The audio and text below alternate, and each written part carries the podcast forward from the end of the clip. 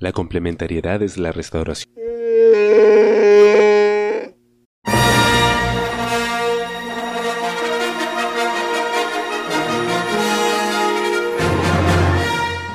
En un podcast muy lejano, es una época oscura para los Akiba Knights, aunque tuvieron una espléndida temporada, no. La subida del dólar ha obligado a los Knights a negar su base secreta, mientras son perseguidos por la inflación. En una fuga de la temida Pocasfera, un grupo de guerreros rebeldes liderados por el barbo, Maronica, el chino y Luisa, han establecido una nueva base secreta en la remota tierra de Persaren. Nombre con los mismos viejos equipos, grabaron un nuevo programa con el nombre clave de Temporada 2.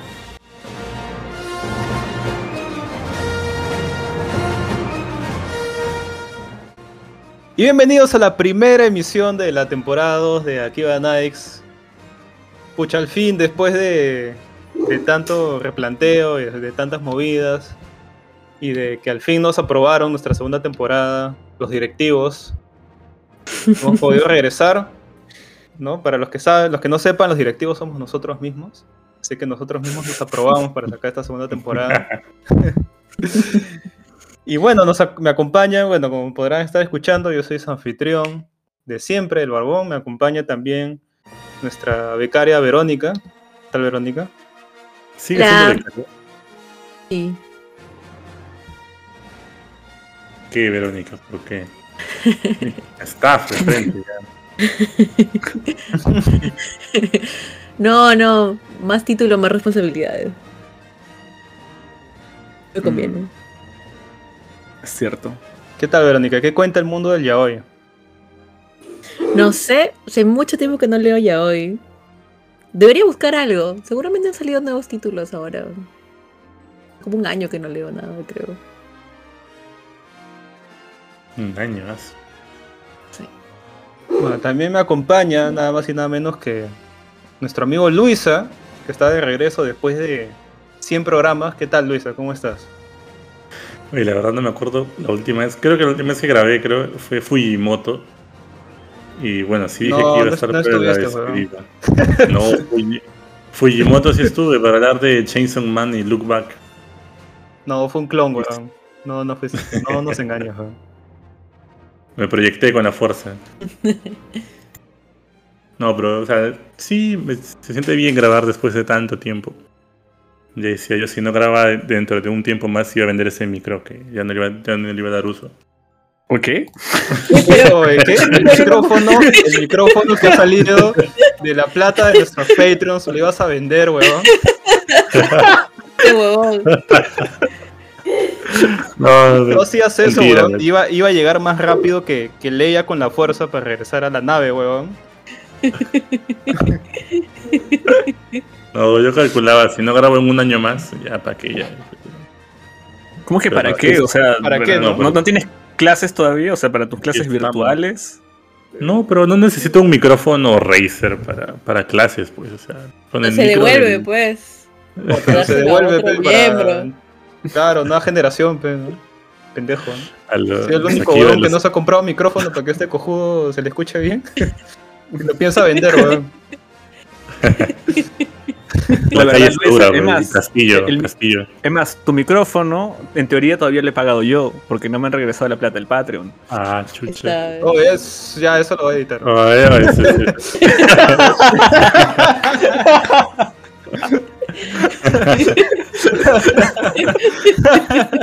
corte, corte.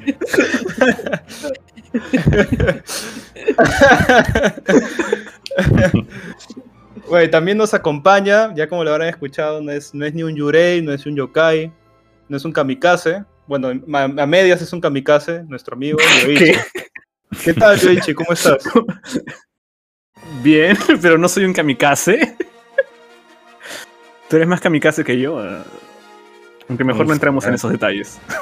Sí, mejor de eso lo dejamos para el próximo. Exacto, no, no. Estoy bien, estoy bien, estoy sano, libre de enfermedades. Me siento bien, renovado para esta nueva temporada.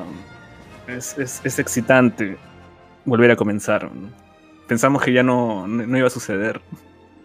¿Cuánto tiempo estuvimos fuera? Meses. A meses.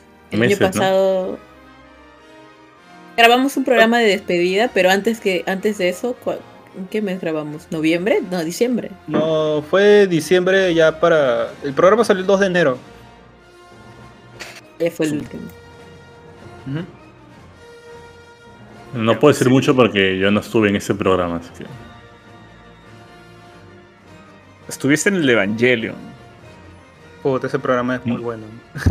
la llave de De Nakudonosor. Nabucodonosor. Nabuto con nunca, me- nunca me voy a olvidar esa Trabalengua.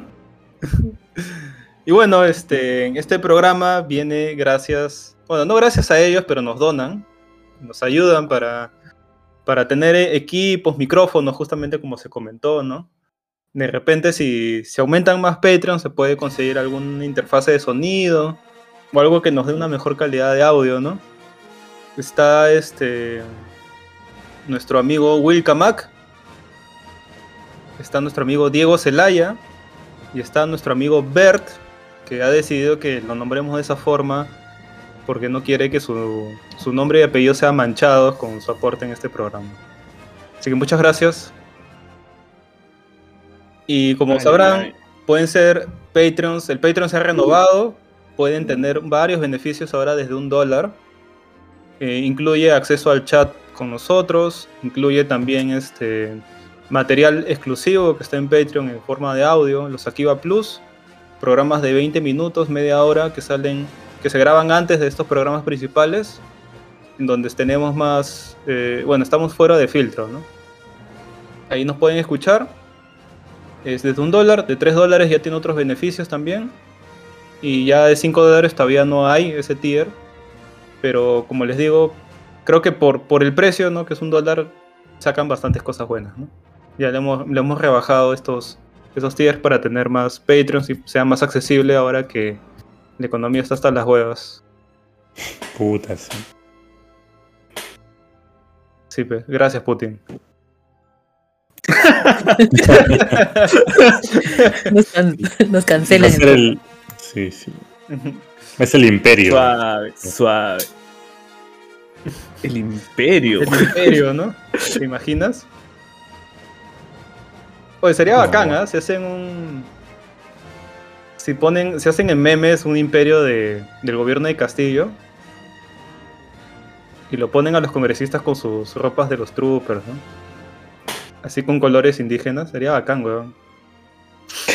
¿Qué, qué estás hablando? ¿Qué te has fumado? La misma- o sea, La misma huevada que se fumó nuestro amigo George Lucas para crear esta. Esta franquicia llamada Star Wars. que justamente quería ir por ahí para comenzar con el tema.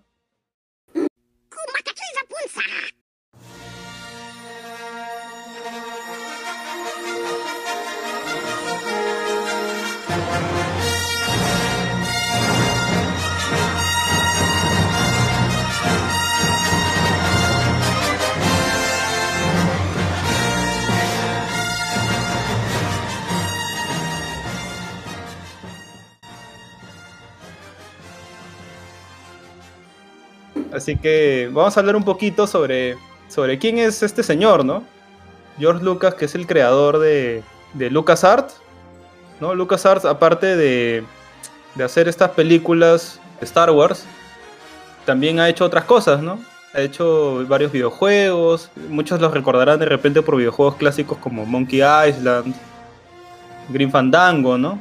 Todas esas este, aventuras gráficas de la edad dorada de las aventuras gráficas de los años 90 a los 2000, que justamente salen de ese estudio, ¿no? Así que vamos a hablar un poquito sobre quién es este señor, ¿no? Así que, Verónica, creo que tú tienes más fresco este documental. Ah, disclaimer antes de comenzar el programa. Ninguno de nosotros somos gordos de Star Wars. Así que no sabemos detalles, ni quién, ni fulanito con quién estuvo con tal fulanito, ni qué pasó en, en la versión número tanto de tal película, ya esas vainas no sabemos, ¿no? Simplemente nos gusta la, la franquicia, algunos a medias, otros lo, lo- es amor-odio. y vamos a hablar de más o menos lo que sabemos y lo que hemos investigado sobre esto, ¿no? Y, y por qué nos gusta algunas cosas de este universo que creó George Lucas, ¿no? Así que este vimos este documental que se llama eh, Verónica, creo que tú tienes más fresco el nombre del documental.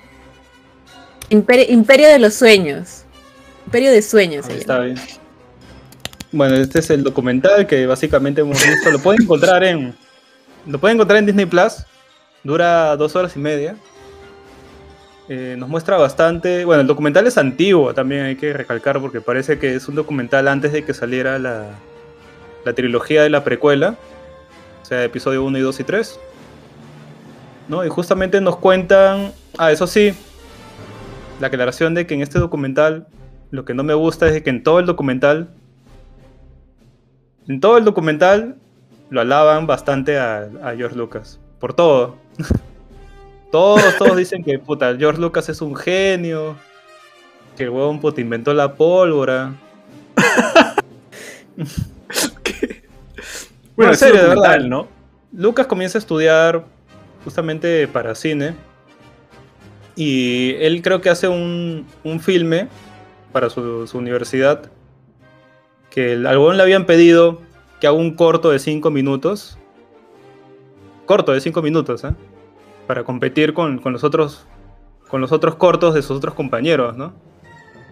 Y el era tan visionario que agarra y te hace un corto de 20 minutos, weón. y lo presenta, weón. Me da, me risa porque, porque su, su profe está en el documental y dice como que, wow, qué genio, weón. este weón, ¿cómo se le ocurrió puta, presentar un corto de 20 minutos cuando pedimos de 5? Yo, yo lo jalaba ese concha sumario. Por no seguir las Te pedí, instrucciones. te pedí cinco, huevón. No, no,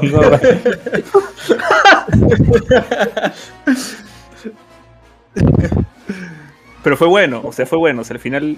Bueno, no sabemos si es bueno o no, ¿no? Yo no he visto el corto, pero según su profe dice que era chévere, ¿no? Era un corte de un corto de ciencia ficción en el que según lo que muestra que es un es un pata que está corriendo, está escapando de algo, muestra varios elementos de de ciencia ficción clásicos, ¿no? Y y nada más, ¿no? Este Lucas de ahí eh, parte, ¿no? De, de la universidad entra, creo que en, esta, hay este gremio de directores en el que él pertenece, obviamente entra ahí y luego saca su primera película relevante que es este, en American Graffiti, ¿no? Que viene a ser como una comedia, drama juvenil ambientado creo que en los años 60 me llama la atención este, verlo de repente en alguna oportunidad. Porque fue un, fue un hitazo, ¿no? Ese, ese primer acercamiento al- a la pantalla grande de, de Lucas, ¿no? Eh, consiguió, creo que, no me acuerdo cuánto era el monto exacto, pero sí fueron buenos ingresos para, para ser un director primerizo, ¿no? Ya, esta película American Esa es su Graffiti peli- es del 73. Ujú. Pero esa fue su primera película. No, primero hizo, primero hizo una película basada en. Hizo una de ciencia ficción que era el THX, el 1138. Ah, sí, que- que porque esa película sale en Easter eggs, pero en, no sé, la ponen en películas, juegos, ahí, como que el número sale ahí en algún lado. porque fue su, Eso su fue- bebé. basado en, en el proyecto que tuvo en el corto de la universidad. Y de ahí lo quiso llevar a hacer una película, pues, ¿no? Ah, ah, o sea, de esos 10 minutos, o 20 minutos, ¿no? 20. dijo, no, hay, hay que hacerle una película. Claro, lo No, yo no, no lo no, me, visto. no me bastó con no presentar un corte de 5 minutos, lo voy a hacer una película. Visionario. ¿no? No, porque me sorprende, o sea, me sorprende escuchar cuando me hablas de drama, porque, o sea, yo sé que a él le- gustaba la, la- la ciencia ficción, ¿no? El- también que se, se rodeaba, pues, ¿no? Con, él tuvo unos amigos cineastas, pues, ¿no? Pero de, de- de qué renombre, o sea, creo que es amigo de, de Steven Spielberg, de, De Coppola también. de Coppola, claro. se juntaba con la cremita de la cremita, ¿no?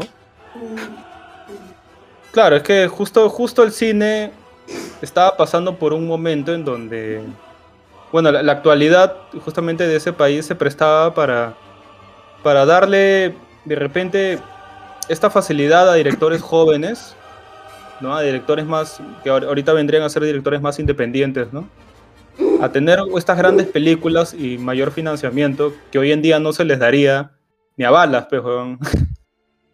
Ni a balas le darían un financiamiento así hoy en día a un director que recién tiene una película de ciencia ficción de mierda, pues, weón. No, no, na- nadie lo haría, ¿no? Pero por ese momento, por justamente lo que, lo que estaba pasando, los acontecimientos, este, se dio, ¿no? Y justamente salen todos estos, estos grandes directores de la época, pues, ¿no? Coppola, Spielberg, justamente salen por ahí. Y, obviamente se hacen patas, ¿no? Porque como el gremio de directores no es tan grande que digamos, entonces entre ellos se codeaban, más que son nuevos, amateurs, entonces entre ellos se conocían, ¿no? Y, bueno, ve- verdad, me había olvidado de, de esa película que ustedes me comentaban. De ahí sale esta película American Graffiti. Pero lo interesante es de que Lucas ya estaba ideando, ya ideando ent- entre comillas, porque en verdad había hecho un borrador de, un- de una hoja de qué cosa iba a ser Star Wars. Y él creo que se había basado en... Él quería hacer una especie de película de ciencia ficción basado en, en- en series, no, en películas de ciencia ficción de los años 30, ¿no? De cosas así bien, bien antiguas.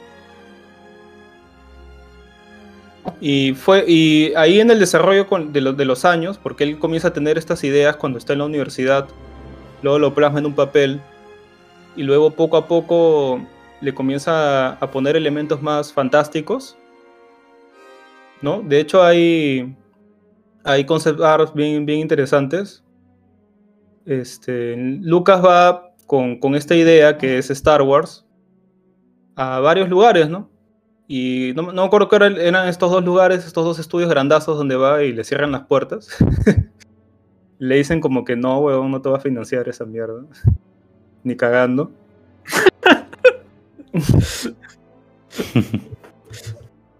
Pero No, por lo y menos entonces- encontró. Claro, ter- termina yendo con. Él termina fundando su, su propio estudio, que viene a ser este, en LucasArts. Y luego termina yendo con un pata de la Fox, que ahorita no recuerdo muy bien su nombre. Pero este, este pata de la Fox es el que se reúne con Lucas. Lucas le presenta su, su mamarracho de, guion que había hecho Star Wars, que era un, un blog de notas, ¿no? De libro, cuaderno loro, 14 hojas nada más. El productor se llama Alan Ladd Jr. Es no sé, de ese documental es el personaje que me cae mejor a mí. Porque es- tiene un pensamiento bien independiente, ¿no? Porque eh, él dijo, o sea, ni siquiera vio que el, el guion era chévere ni nada, sino que él sentía que George Lucas tenía mucho talento. Entonces, entonces dice que él invirtió en él, él como persona, más allá de que si le gustara o no el proyecto, porque como que no lo entendía, pero tenía fe de que iba a salir bien, ¿no? Y es el personaje que más me gusta, al, o sea, el personaje, la persona que más me gusta a lo largo de todo el documental, por ejemplo, el, el que vimos, porque en algún momento, le, o sea, con todos los problemas que ha tenido para hacerse Star Wars, le- él, él tenía que defender, ¿no? Que, que seguían dándole dinero y seguían este, permitiendo que se siguiera filmando. Y en algún momento va y no tenía otra excusa, no tiene nada que decir. Dice, no, pero es la mejor película jamás hecha en el mundo. O sea, así se defendía, no, no le importaba nada. No, es la mejor película del mundo. ¿no? Hizo que todo estaba saliendo mal, no le había gustado nada. Igual lo defendía, ¿no? Era como que su mayor aliado en, en Fox. Igual, yo creo que ahí quien sí confía bastante en él era, era, era Spielberg, ¿no? Pero hay, hay una cosa interesante ahí, pues, porque si no estoy mal, es, es Lucas el que va al, al, al set de, de grabación de Spielberg que estaba, estaba haciendo una película. ¿Bien? ¿Se acuerdan el nombre de esta película? Que también es ciencia ficción, que sale el mismo año cuando, cuando él saca, cuando él lanza Star Wars. ¿E.T.? No, no, no, KT, era como que encuentros cercanos. No, no me acuerdo cómo se cercanos. llama la película. El encuentro cercano, no sé si el tercer tipo. Una, una película igual de, de Aliens. Si la busco y la encuentro. Porque, lo que pasa es que e- esta película sí tenía bastante presupuesto. Y bueno, este, Spielberg tenía mucha más espalda, ¿no? Entonces cuando George Lucas la ve dice como que, oye, mira, esta película sí va a ser paja. Y le dice a Spielberg, le dice a Spielberg como que no, mira, tu película la va a romper. Entonces, como eran amigos, él le dice como que, oye, yo te doy el 1% o el 2% de las regalías de Star Wars y tú me das las- el 1 o 2% de, las regalías de tu película. Y Spielberg, no sé si habrá pensado como que, bueno, es mi pata, pues le estoy haciendo un favor. Igual fácil su película sí se hace conocida, ¿no? Y al final, el que ganó un montón de plata fue Spielberg, porque se quedó con un porcentaje de, de- de la franquicia de Star Wars. Y ahí se volvió parte del, de- del proyecto, ¿no? Ángel. Eso Ah, no sabía. Ahora busco, ahora busco cuál es la película. Ahí la voy a encontrar. Bueno, y, y comentando lo, lo que justamente había dicho Verónica, ahora eh, comienza a recordar, él, justamente confía en, en Lucas por su trabajo con American Graffiti. ¿No? Porque vea como si era un director amateur y había logrado un, un hit, le había ido muy bien con esa película, entonces no tenía dudas que con su segunda película le iba a ir bien, pues, ¿no? Con su segunda película en la, en la gran pantalla, pues, ¿no? Y creo que justo es ahí cuando, cuando eh, Lucas también se sale del gremio de directores. Ya este es un dato bien importante porque más adelante en la historia este, va, va a marcar un precedente con, con lo que pudo haber sido la mejor película de Star Wars. que nunca, nunca pasó, lastimosamente.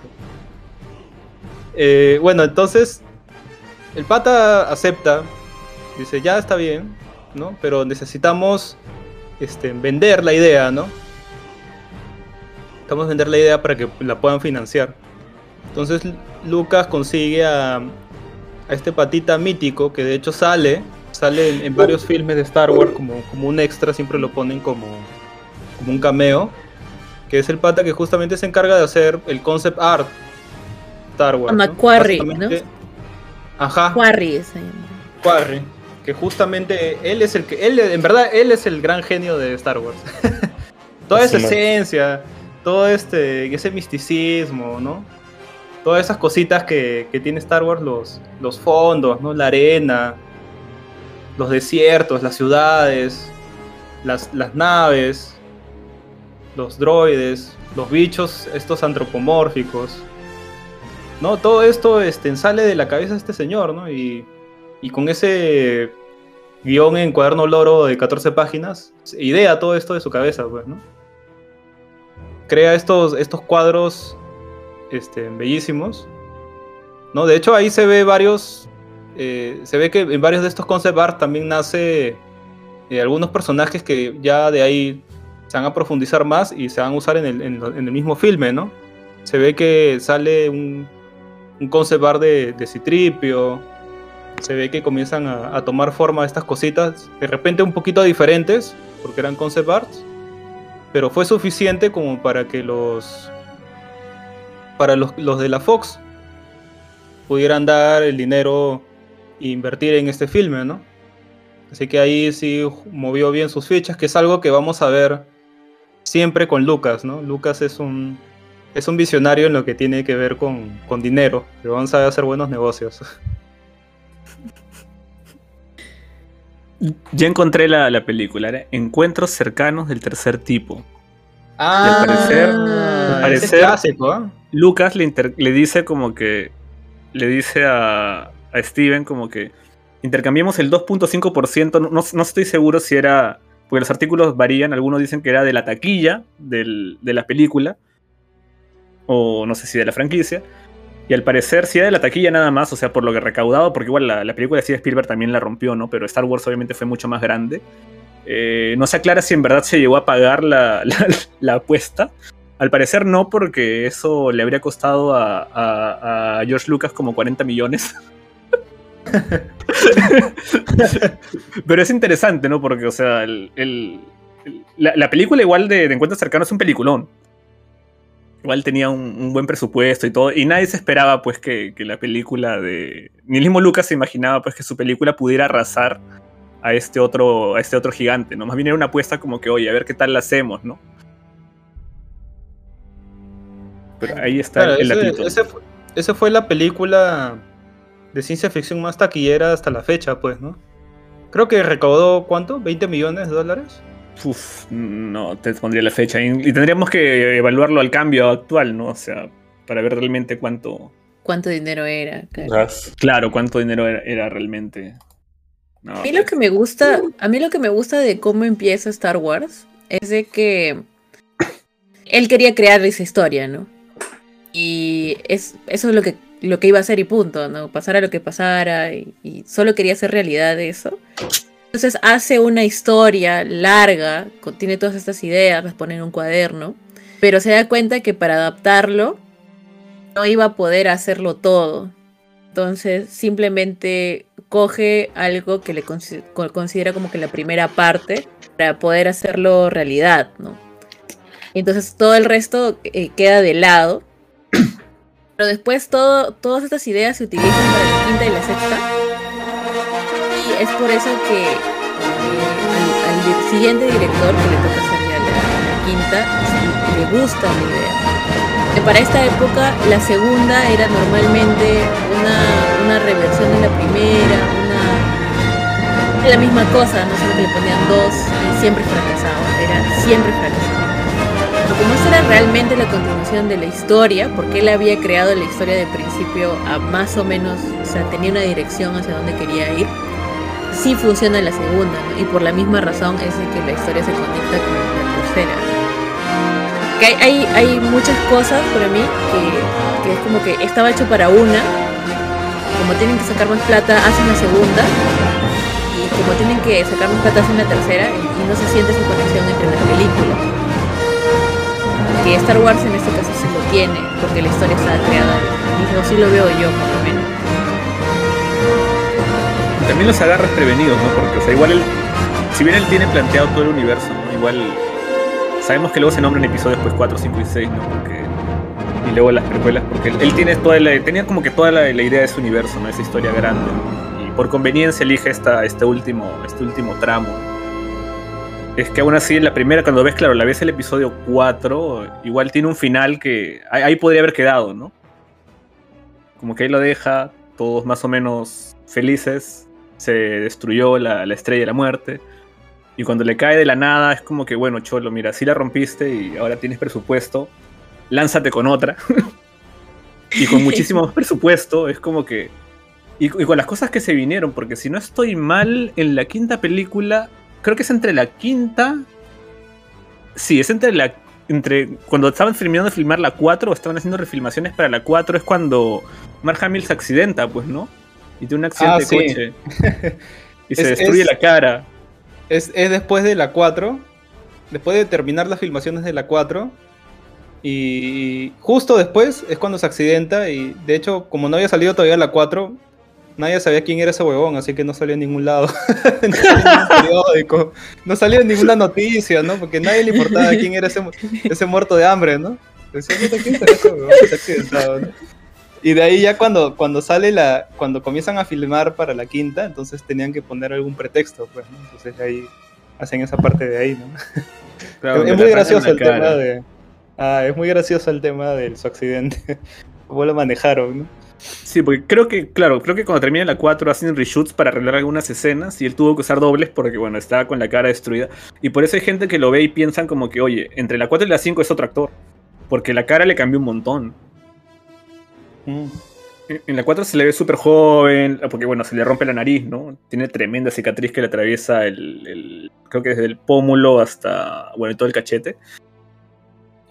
Sí, en la quinta parecía un consumidor de crack, una vaina así. Es que, ¿tú- ¿Por qué te juegas? Tú siempre te haces la mala. Sie- siempre, siempre. Yo creo que Bueno. eso, eso, le dio, el- eso le dio la idea a Lucas para, para el episodio 3 de repente. como, Vader termina hecho mierda. Pues, Este, puede ser. eh, Y, y comentando también el, el- cuando ya le, le dan este presupuesto a, a Lucas, ¿no? Ya comienza las filmaciones. Él, él trae justamente un equipo, un equipo de efectos especiales, que era un equipo bien chiquito. Un equipo de, de pocas personas. Eran creo que 8, 10 personas nada más los que se encargaban de hacer todo el tema de las maquetas. No, el, eh, Star Wars, la, la saga clásica, casi todo usa mm, efectos prácticos, pues, ¿no? Claro. Que de repente ahorita, ahorita si, si ves las versiones de, de Disney Plus, te puede chocar un poco porque vas a meter, vas a ver que ya han cambiado varias cosas. Es la versión de 2011. Pero la versión clásica, clásica, sí eran todos efectos prácticos, ¿no? Eso se da porque ap- aparentemente, no, por lo que, lo que dicen en el documental, la tendencia era hacer otro tipo de películas, ¿no? Ya era puro realismo, no necesitaban esos efectos. No, las empresas que hacían efectos especiales habían cerrado, no estaban disponibles, no querían trabajar con ellos. Entonces se encuentran a esta pequeña este, empresa que hace comerciales, pero que, que sí querían hacer una película, ¿no? Y eso era, era como que, oye, sí, la- hay que hacer una película. Por eso se los encargan a ellos, ¿no? Pero y eran un equipo pues chiquito, como dice el varón.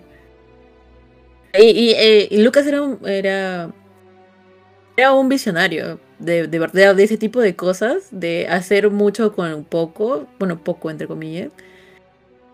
Y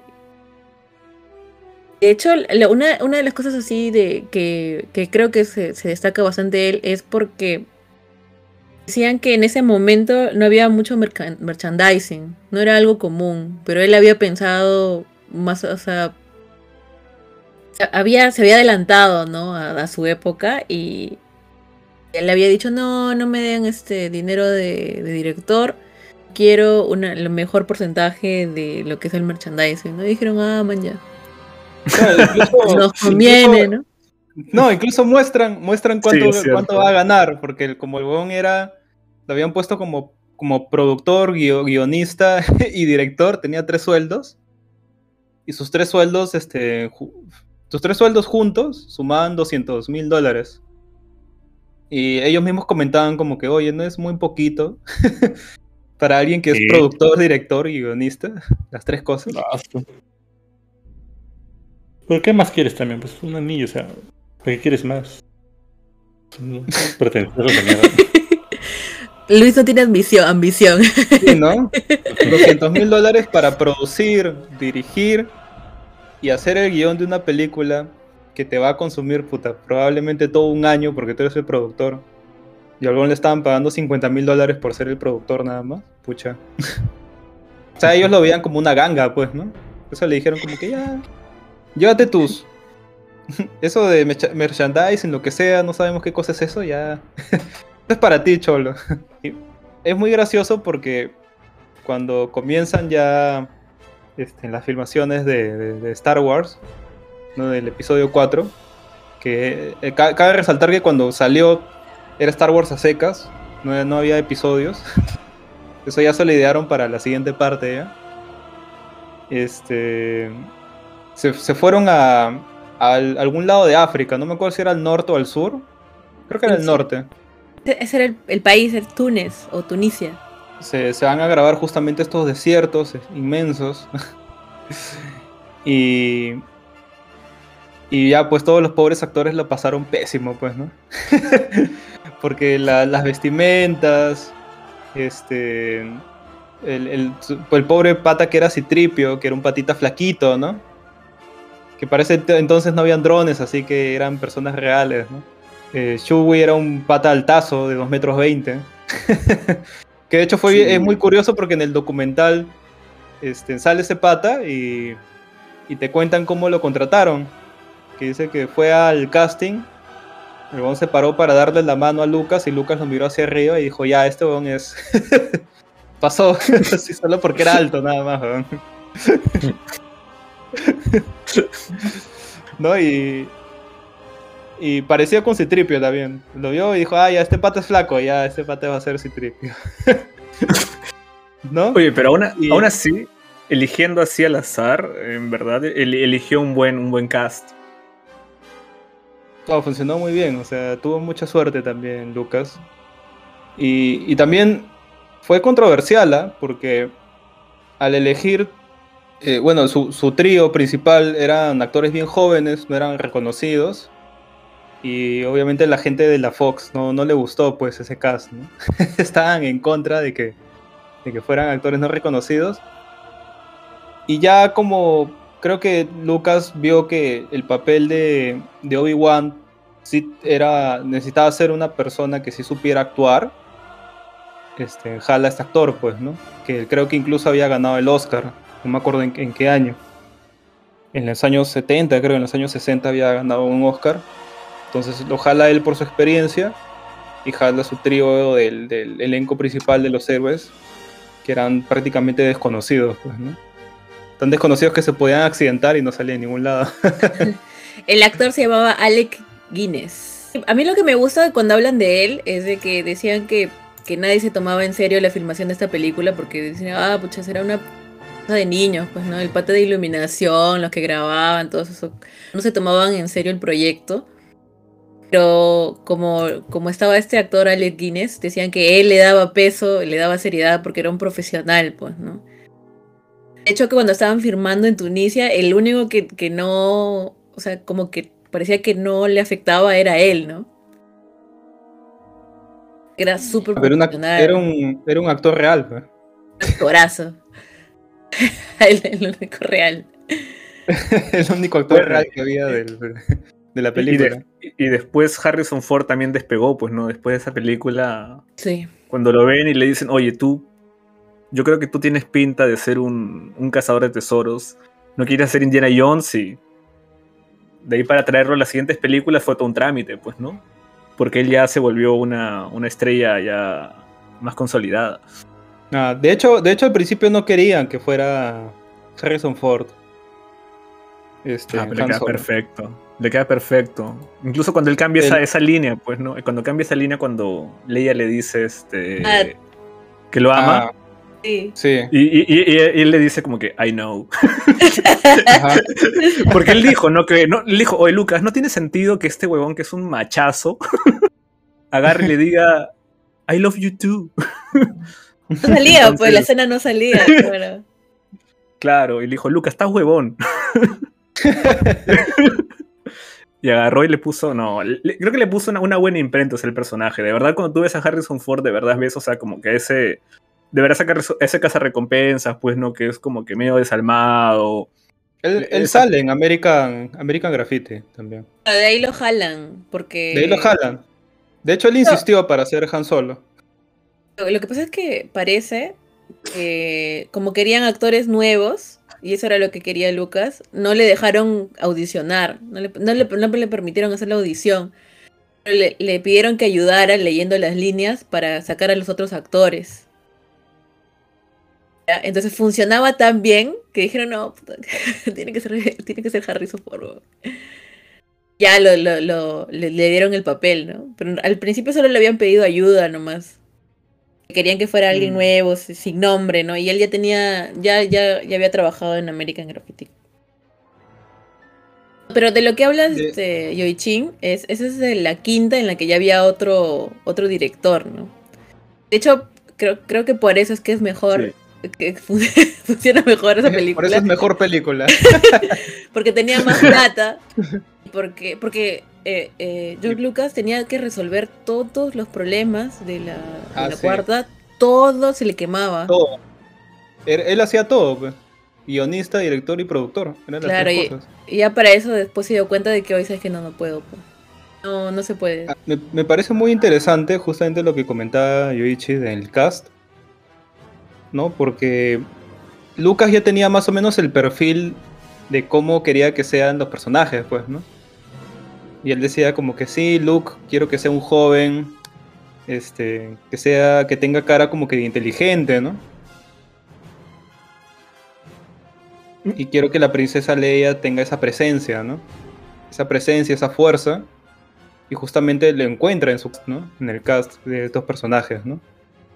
Ya de repente Harrison Ford sí aportó más a, a su propio personaje, pues, ¿no? Él sí ya le dio todo, todo lo que conocemos hoy en día de, de Han Solo, ¿no? Pero no, no se quita el hecho de que a pesar- se puede decir que Lucas sea un director este, cuestionable, pero como productor es muy bueno. Como productor es muy bueno. Sí, y O su, sea- historia, tam- su historia también es buena, ¿no? o sea, en- eh, para tener esa idea de hacer lo que le dicen fantasía espacial, ¿no? cuando, cuando nadie más había, eh, había hecho algo así, ¿no? Es, es parte de su genialidad, ¿no? Ah, querer- sí. yo- Y de hecho, él, Querer- tiene. Querer hacerlo todo era el problema. Claro, lo estaba acabando. De hecho, él, él- él crea este concepto de, de darle realismo a la, a la ciencia ficción. O sea, de agarrar y ver este, naves que están destartaladas, óxido, ¿no? Vejez. él, él crea justamente esto que de ahí ya lo usaron después, ¿no?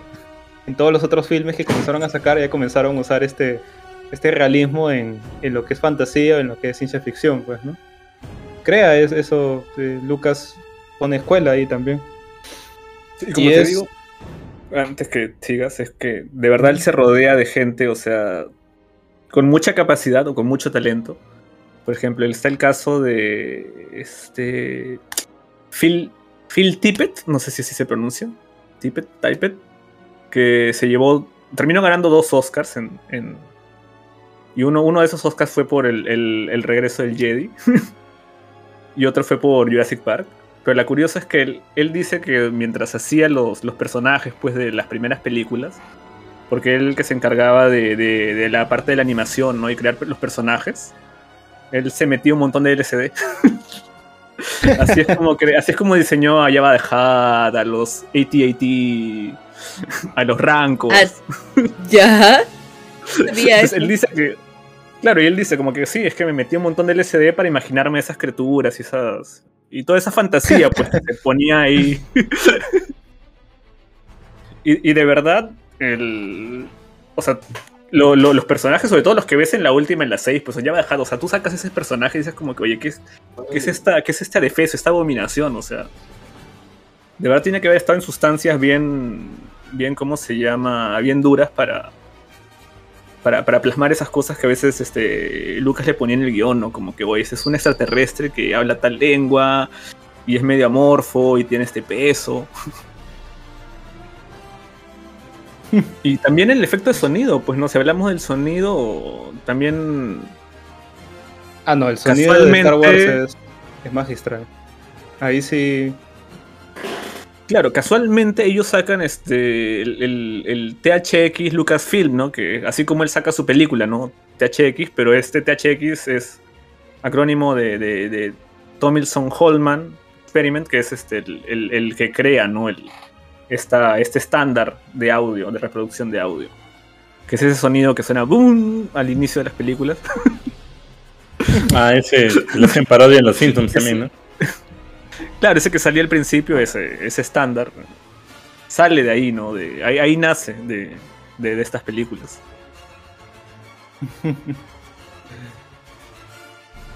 Pucha. Es, es muy interesante, de verdad, este. Cómo, cómo se consiguieron estos filmes, ¿no? Este. De, de hecho, era, es gracioso porque, de verdad, si pueden, miren este documental. Es muy gracioso ver cómo, cómo el trío principal, ¿no? Del, elenco se burlaba, ¿no? Se reían. Hasta el camarógrafo discutía con, con Lucas. Lucas se, acercaba y le decía como que, oye, pongo una luz ahí, ¿no? Luego le decía, fuera, oye, chivolo baboso. Déjame grabar. Tú dime nomás qué cosa quieres y yo lo, yo lo plasmo en tu, en tu pantalla, weón. De ahí los efectos especiales, puta, salieron hasta las huevas. Tuvieron que rehacerlos. Este. los, nadie sabía de qué cosa iba la película hasta que salió en el cine. Así que también hay, hay mucho, mucho corte también.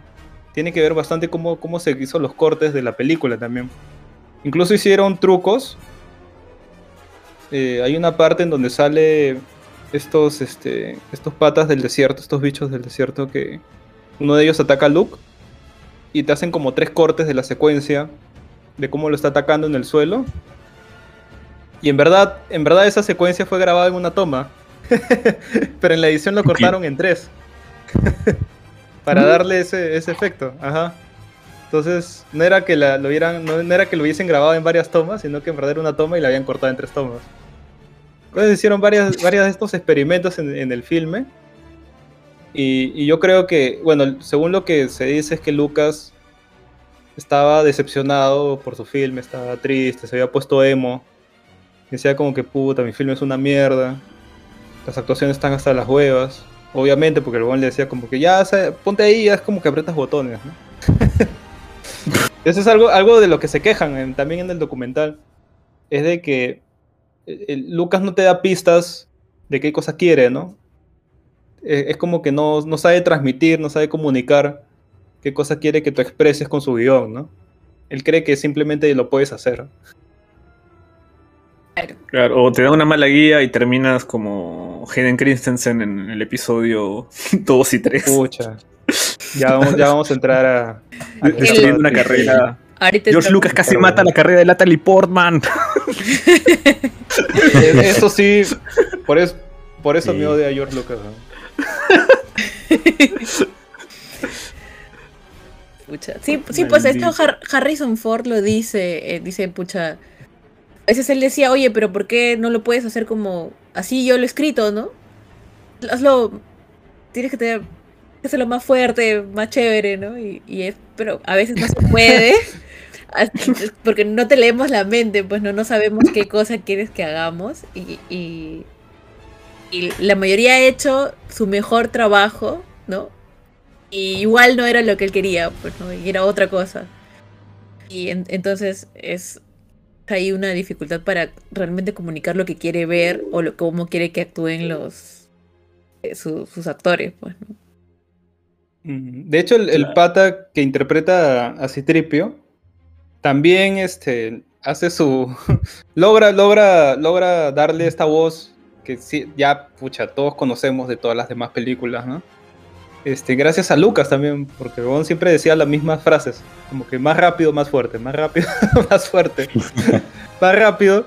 Entonces, el pata le quiso dar como que una, una especie de, de expresarse como si fuera un mayordomo a Citripio, pero como Lucas lo apuraba, entonces comenzó a hablar más rápido, más rápido, más rápido, y ya luego lo hizo de broma y quedó así. O sea, como, ¿por qué Citripio habla tan rápido? Es porque justamente este, le gustó a Lucas, dijo, ah, ya sí, puta, perfecto.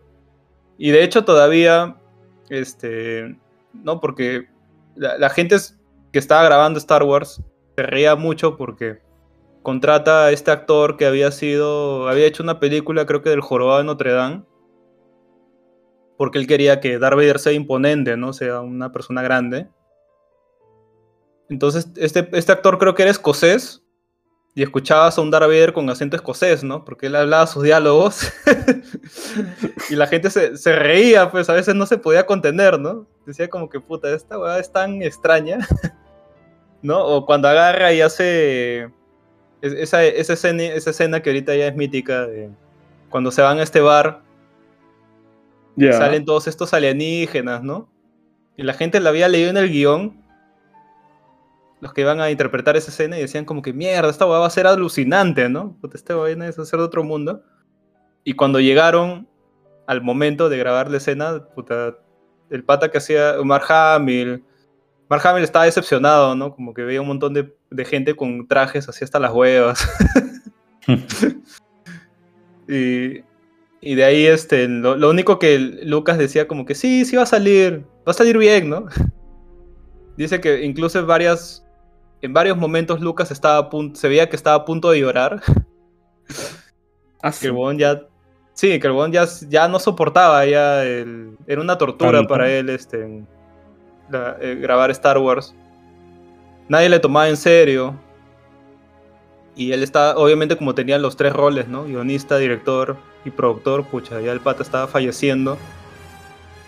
Y, y siempre tenía contratiempos, incluso atrasaron la película eh, varias veces.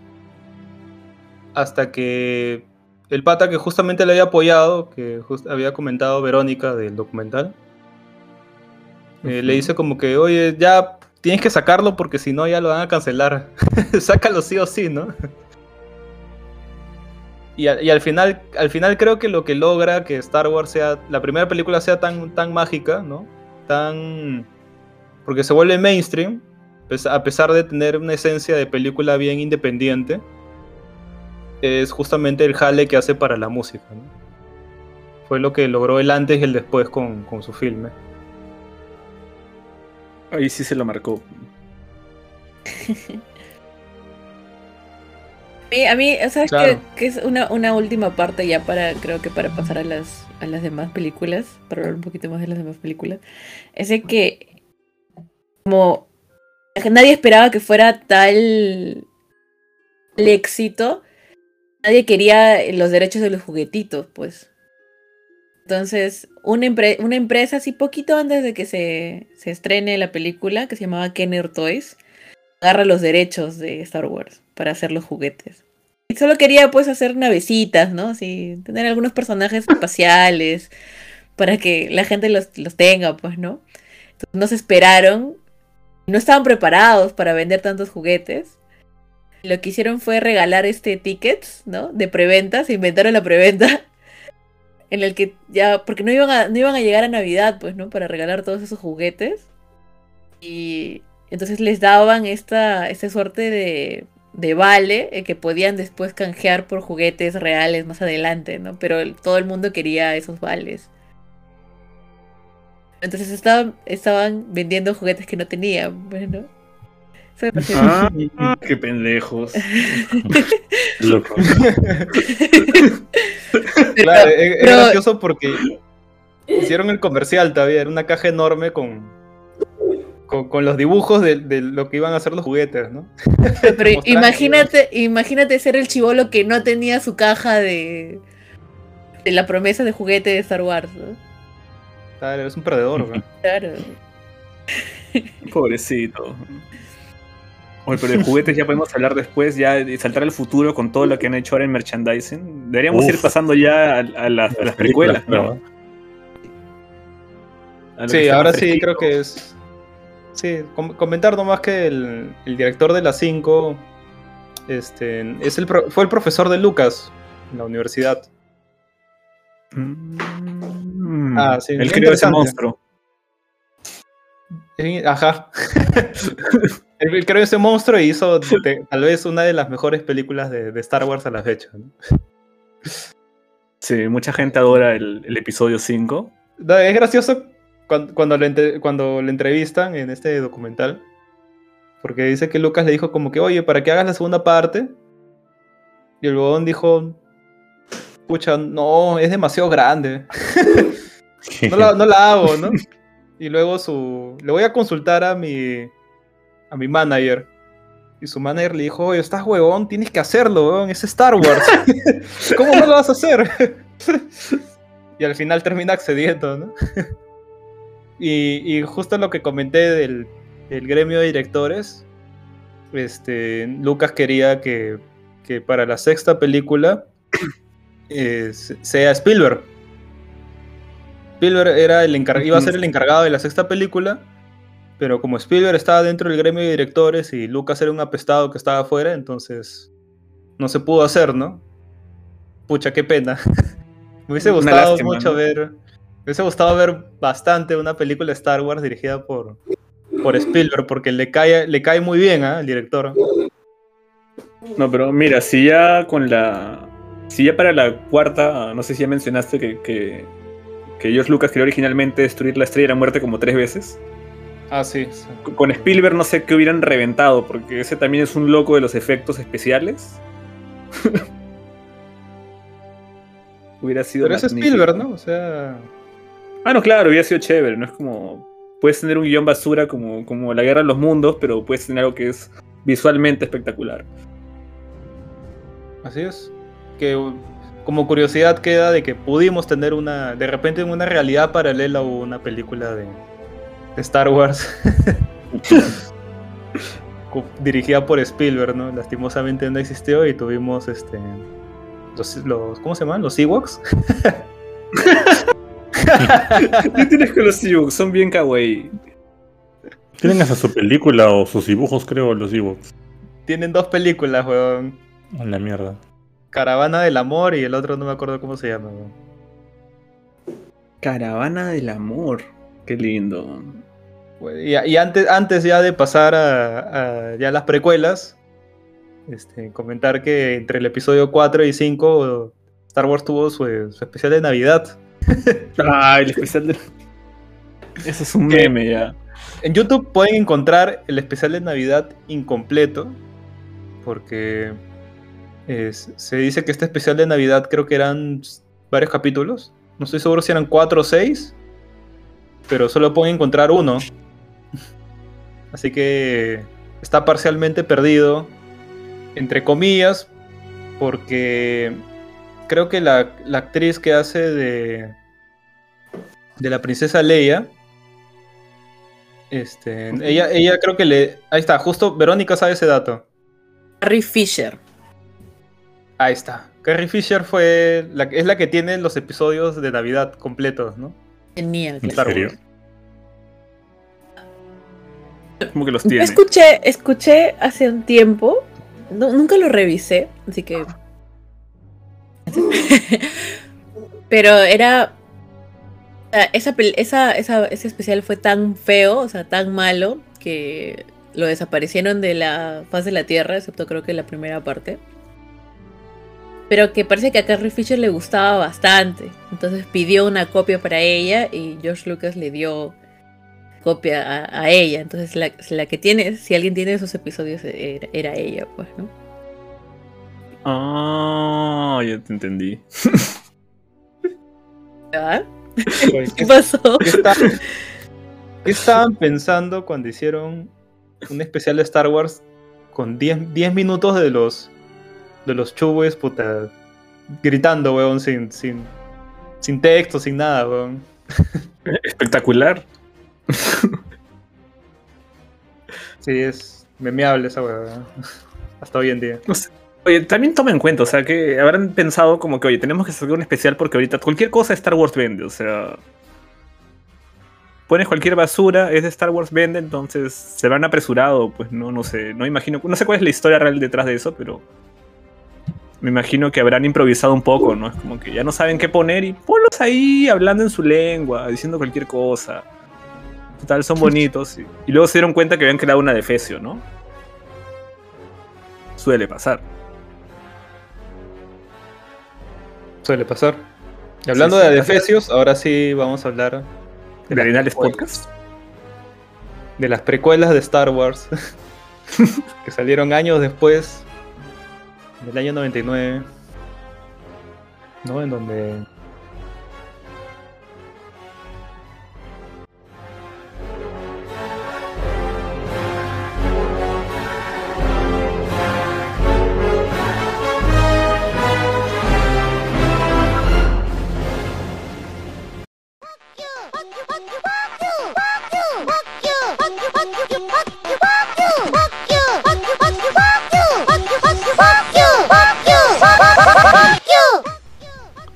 En el siglo XXII, todos los sobrevivientes son un grupo de hombres que gracias a Dios no han sido clonados. Y ninguna mujer, pero sí muchas lolis. Descubre todo lo que una enfermiza afición a personajes animados puede ocasionar.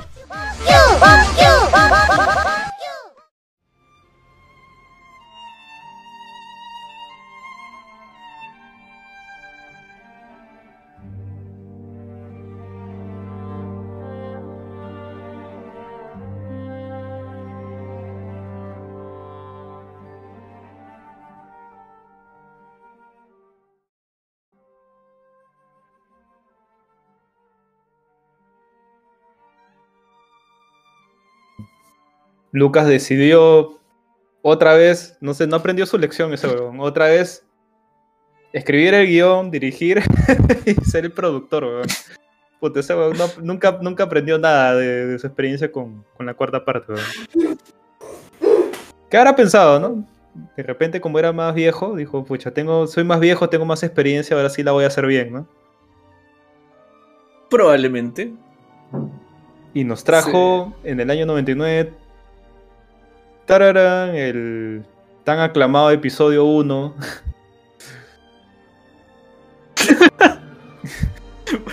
Ya empezaste con el cachondeo, ¿no? Es como que ya. Claro, que ya pasamos Ahora de la, sí, ah. de la parte mágica y chévere, ¿no? De, de Star Wars a las precuelas, ¿no? Fuimos en el descenso, ¿no? Con el especial de Navidad empezó el, el- el precalentamiento y ahora ya nos vamos a desquitar con, con las películas que pudieron haber destruido la, la carrera de, de, de- ¿Cómo se llama? De Ivan Natalie McGregor y. Natalie Portman. o Samuel L. Jackson. Mira, yo, ¿Verdad, yo, no? Yo tengo, yo tengo una opinión un poco diferente. No me peguen. No, No, me, no- no me tiren botella. Pero yo, yo vi la primera, o sea, hace cuánto tiempo, Dios. Era, era como que yo no vi, pues, yo a mí, a mí sí me gustaba cuando yo lo veía, ¿no? Que me gustaba la, las carreritas, la, parte de la carrera, más está Liam y ya no tengo objetividad, ¿no? cuando está Liam Neeson en una película. Y no sé, o sea, yo no, no le vi tanto lo malo, ¿no? Hasta que empecé a ver un poquito que sí, los, o sea, que, que probablemente lo recuerdo mejor de lo que era, ¿no? Porque, porque creo que ya con las versiones un poco como que revisadas ya es más fácil de ver. Porque sí, los efectos eran un poquito malos. Pero en ese momento no me molestaba tanto la historia porque ni siquiera la entendía, ¿no? Solo quería no, no, o sea, no, no, o sea, nunca entendí por qué le, le tiraban tanta, tanta basura, ¿no? Y era como que Mm. me decían así, mi cloris, ah, bueno. Mañas, eso Para- será la realidad. Es que pasó Para de mí la, era al la- revés. La, la fuerza pasó de ser algo místico, algo de una religión, ¿no? Algo que, que tenía que ver con el equilibrio, algo fantasioso a, sí, puta, son microorganismos. Esa hueá te da la fuerza, bro. Son benditos microorganismos. Alabado sea el Señor. No, a mí pasaba al revés, que cuando salió Star Wars y las precuelas, o sea, no, no, no, no tenía idea por qué era tan grande, o sea, tan, tanto el boom. Porque habían demasiados juguetes y cosas. Y luego vi la, la película, vi la primera y no, no la entendí. no entendí nada. Y ya es recién cuando veo la segunda, ya me la explica una tía que me llevó al cine a verla. Donde entendí, ah, esto es un universo más grande y, ahí, están las otras películas, ahí es donde la- las veo por curiosidad, ahí recién entiendo como que, ah. Pero aún así como producto solo, hay cosas que le faltaron ahí a las, a, a la- las primeras películas. Que a pesar de ser chico, como que ya veía que había cosas que, que están medio raras. Sobre todo las actuaciones. Por eso hay, hay- no sé si es que no eligieron tan bueno, o sea, habían en cast con buenos actores, pero es raro que justo el, el- el primer chiquillo de, de Anakin es una maldición. El primer chiquillo que hace de Anakin desaparece de la faz de la Tierra, ¿no? Ya no volvió a actuar casi en nada. Creo que acabó preso. O sumido en drogas. No sé si alguien tiene ese dato. En drogas, en drogas duras. Sí, ¿no? Eh, Hayden también, ¿no? Es como que, bueno, desapareció de. Desapareció de. Creo que le hacían bullying, ¿no? Al chico que hizo la primera. ¿Hacían bullying? Ah, eso es. No sé si me estoy equivocando, perdón si me estoy equivocando. Pero ah, entendí que él, o sea, después de hacer esa película, fue al colegio, pues no como un niño normal, y le hacían bullying por ser Anakin Skywalker. Burlaban de él. En lugar de ser un héroe, Claro, en lugar de ser chévere, ¿no? Burlaban de la. O sea, ¿cuál, ¿cuál les pareció mejor de esas tres? ¿Con cuál se quedan? Pucha. Mira, Ya, la, la yo te uno digo- la dejaría afuera. La, la uno la dejaría Sí, afuera, sí, definitivamente. sí, la uno la dejo afuera. Sí, también la uno. La uno la dejo fuera. Puta, tiene las Tiene su parte. ¿sabes? Jar Jar Tiene su Binks, parte como que. Tiene, Me tiene parte de la carrerita. Ya, la parte de la guerrerita sí es cool, es lo único chévere de la película. La pelea es Y, medio y la, dudosa. y la pelea, porque- y la pelea de. Y la pelea de Darth Maul, pues. Ya esa va también es Claro. paja, pues, weón, con, con, con la instrumental y con los cánticos, ya esa vaina sí es bacán. Y, y Qui-Gon pues, que es puta, super personaje, pues. Pero de ahí todo lo demás. Puta, pudo haber sido un. Pudo haber, pudo haber sido un. Un episodio de media hora, pero.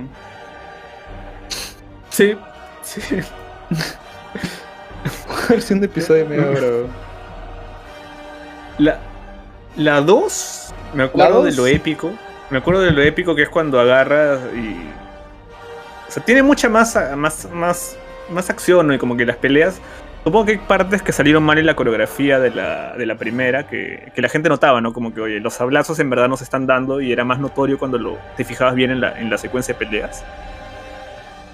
A pesar de que de que si bien las coreos no estaban perfectas, porque claro, cuando ves las escenas en cámara lenta, no se hacían los memes de que, oye, estos nunca se están dando los sablazos y ningún sablazo hace peligro.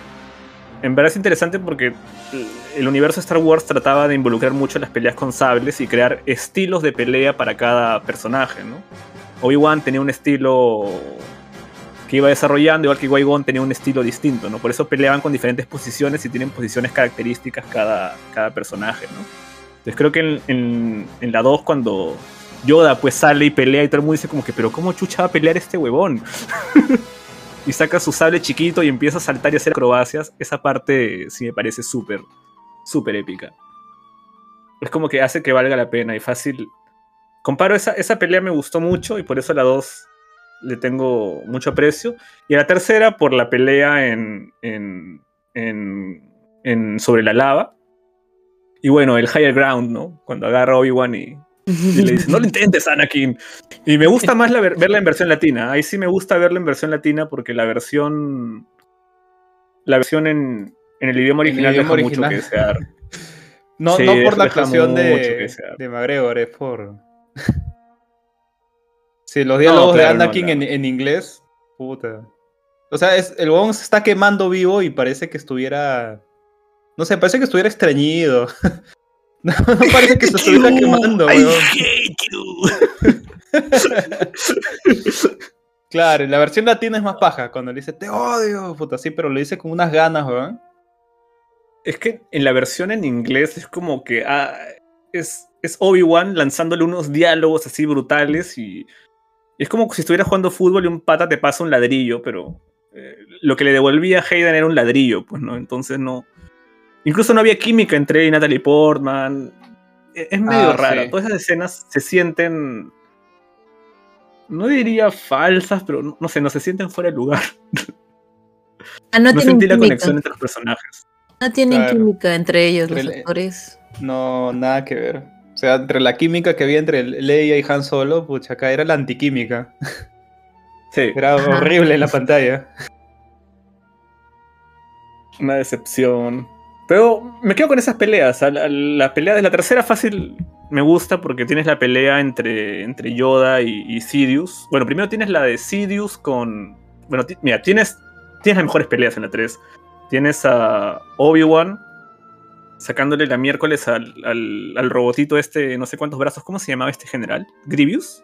Grievous. Ya, tienes esa. Tienes este, a Anakin decapitando al conde Dooku porque le salió de los cojones. Tal Eh, spoiler. ¿Cómo quién no ha visto Star Wars ya está? En este momento, solo tú eres el único marciano que se rehusaba a ver las películas. Bueno, y Luisa. Tienes este, la pelea entre Yoda y, y- y- Bueno, antes de eso tienes la de. ¿Cómo se llama el, el personaje Samuel Jackson? Mace Ahorita. Windu, Mace Windu, ¿ya? Que Mace Windu, ya sé que es interesante porque Mace Windu tenía un estilo de pelea que, que era bastante agresivo. O sea, él utilizaba técnicas que eran, que eran propias de los Sith. O sea, jugaba un poco con esa parte del- de la agresión. Con esa parte del. que invitaba un poco al lado oscuro. Por eso es curioso que Mace Windu le gana a Darth Sidious en una pelea uno contra uno. O sea, parado y sin polo y, le saca la ñoña. Y bueno, de ahí Anakin pues ya hace lo que hace, ¿no? Pero esa pelea es muy buena. Y ahí tienes la pelea, pues, donde Yoda agarra a Sidious y le dice: Si tan poderoso eres, ¿por qué te corres? esa pelea también me parece brutalísima. Y bueno, y la última ya, pues que ya hemos hablado de Anakin con Obi-Wan. Me quedaría con la 3 por eso, porque las peleas. Las peleas con sables me gustaron un montón. hay mucha acción. Ah, y al final ves a Anakin convertido en Es chévere. Ah, sí. Larguísimo. Es- esa parte es chévere. O sea, si, lo puede, si pueden ver el clip, véanlo en latino, no lo vean en inglés. Creo que en cualquier idioma, en portugués si quieres mirarlo, en todos los idiomas tiene mucho más sentimiento porque los actores de, de voz es como que se meten en el personaje y le dan ese, ese extra, ese punche que le faltaba a la, versión original, para mí. Y bueno, creo que mucha más gente coincide. Yo solo puedo decir qué le pasó a Lucas. ¿eh? ¿Cómo puede ser actuar mal a, Samuel L. Jackson, a, Natalie Portman, pues? ¿Cómo- Sí, cómo es que yo creo que le faltó esa puedes- dirección. Lo dejó muy abierto, como que hace esto, haz lo otro, y a uno les indicó como que no, hazlo de esta manera, y les indicó mal, y otro les dijo como que, bueno, tú interprétalo, ¿no? Y tal vez por ahí fue. Yo había hubiera leído gustado- por ahí de que Lucas se entusiasmó mucho con los efectos especiales este, nuevos, pues, ¿no? Porque la 1, Ah, puede ser. la 1, sobre todo la 1 es la primera, la primera película, es, no sé si es la primera o de las primeras películas que se grabó en un estudio total de fondo verde. Que es, eh, ahorita ya estamos Sí. acostumbrados, ¿no? O sea, Doctor Strange que va a salir dentro de poco es grabado totalmente así, ¿no? En su mayoría. Pero en ese tiempo era algo novedoso. Y, y varios actores incluso, puta, le estaban hablando a la nada. no sabían. claro, pues era, era, era totalmente nuevo para ellos, pues actuar así, ¿no? De esa forma. Imagino. Pobre Mm, Natalie Portman.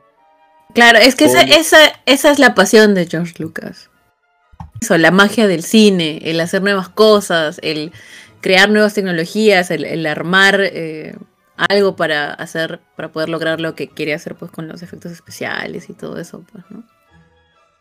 Bastante innovador. Pucha, Eso es aunque, cierto. En aunque prefiero, aportó bastante. prefiero efectos prácticos, ¿eh? Porque he visto, he visto hace poquito la 1 de nuevo y la, la batalla final, la que es la batalla decisiva, pucha, parece la cinemática de un juego de Play 2, weón. Se ve así hasta las huevas, weón. Se ve recontra feo, weón. No, no ha envejecido muy, muy bien, eso es cierto. Oye, pero yo sí voy un poco más a lo. Un poco más. No soy muy. No soy tampoco muy fan de Star Wars. Pero hay, hay cosas. Oye, tienes en- una billetera de Baby Yoda, weón. Pendejo, tú me la regalaste.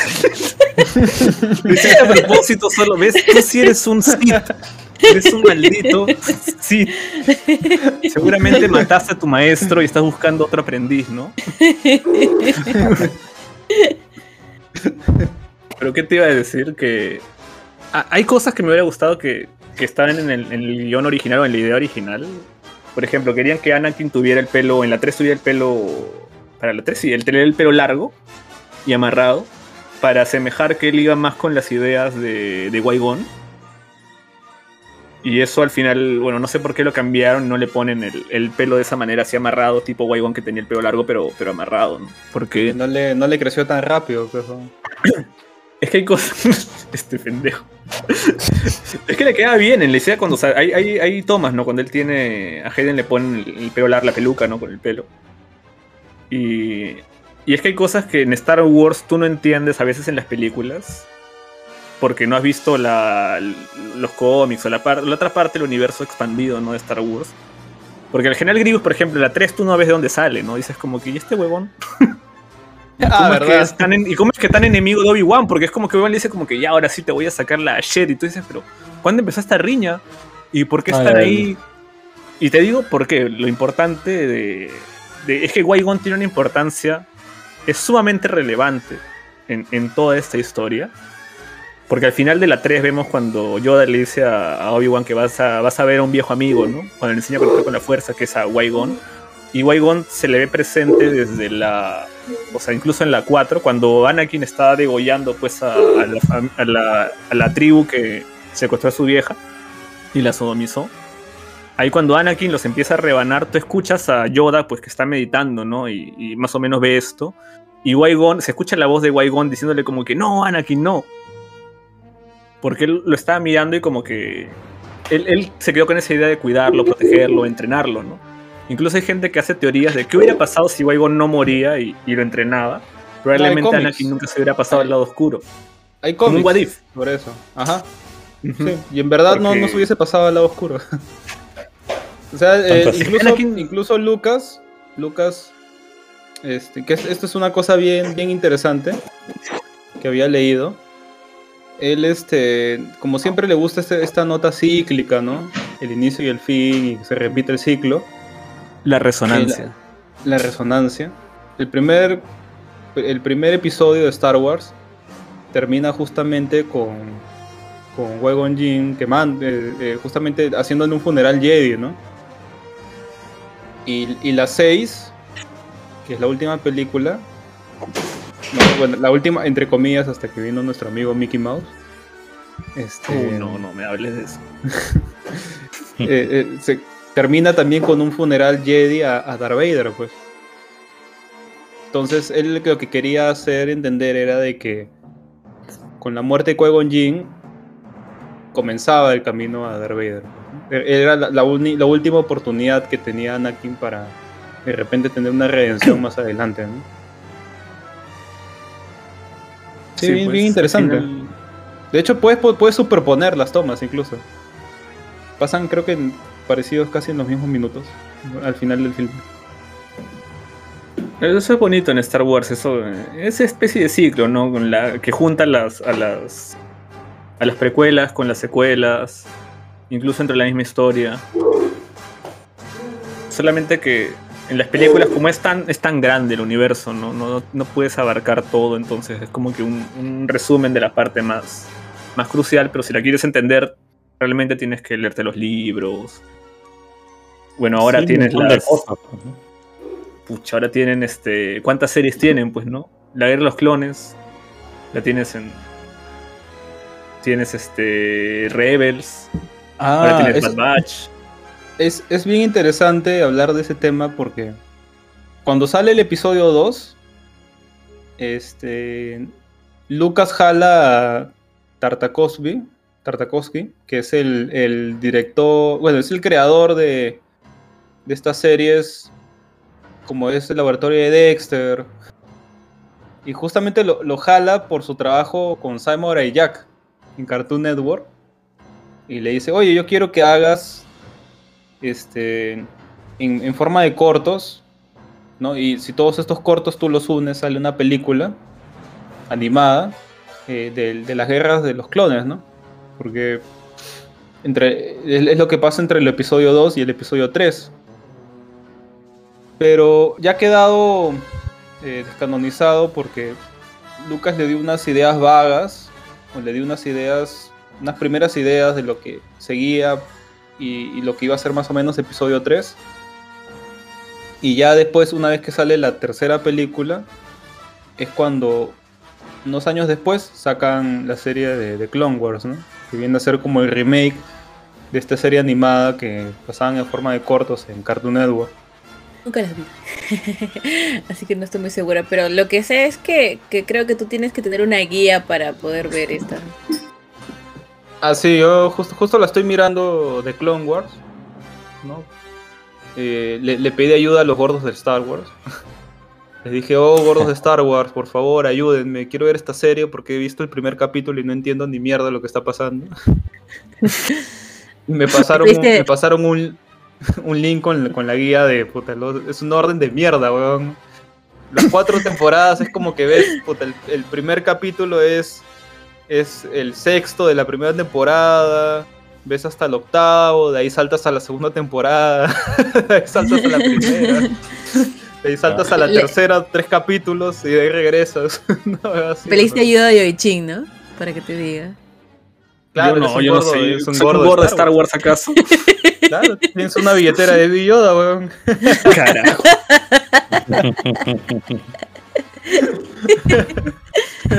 Nunca me he metido mucho en Star Wars y después de que salió la última trilogía, o sea, definitivamente.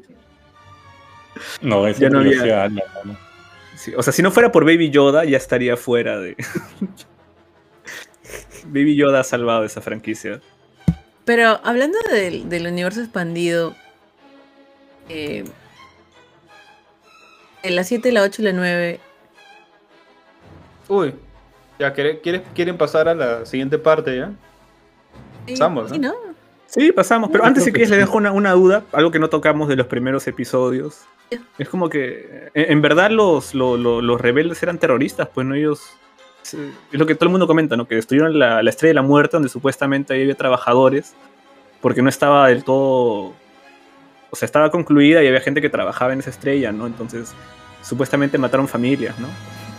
Claro, mira, mira que yo, yo no he leído más allá del universo de Star Wars, ¿ya? Porque no, o sea, nunca me, me sumergí así de lleno con ganas. Pero más o menos algunas cosas que he visto y me han comentado, ¿no? La gente que sí lee esas cosas. Sé que en algún momento te dan, ahora, como dice el barbón, todo ya no es, ya na- nada es canon. eh, que te hacen ver que simplemente es una pelea religiosa.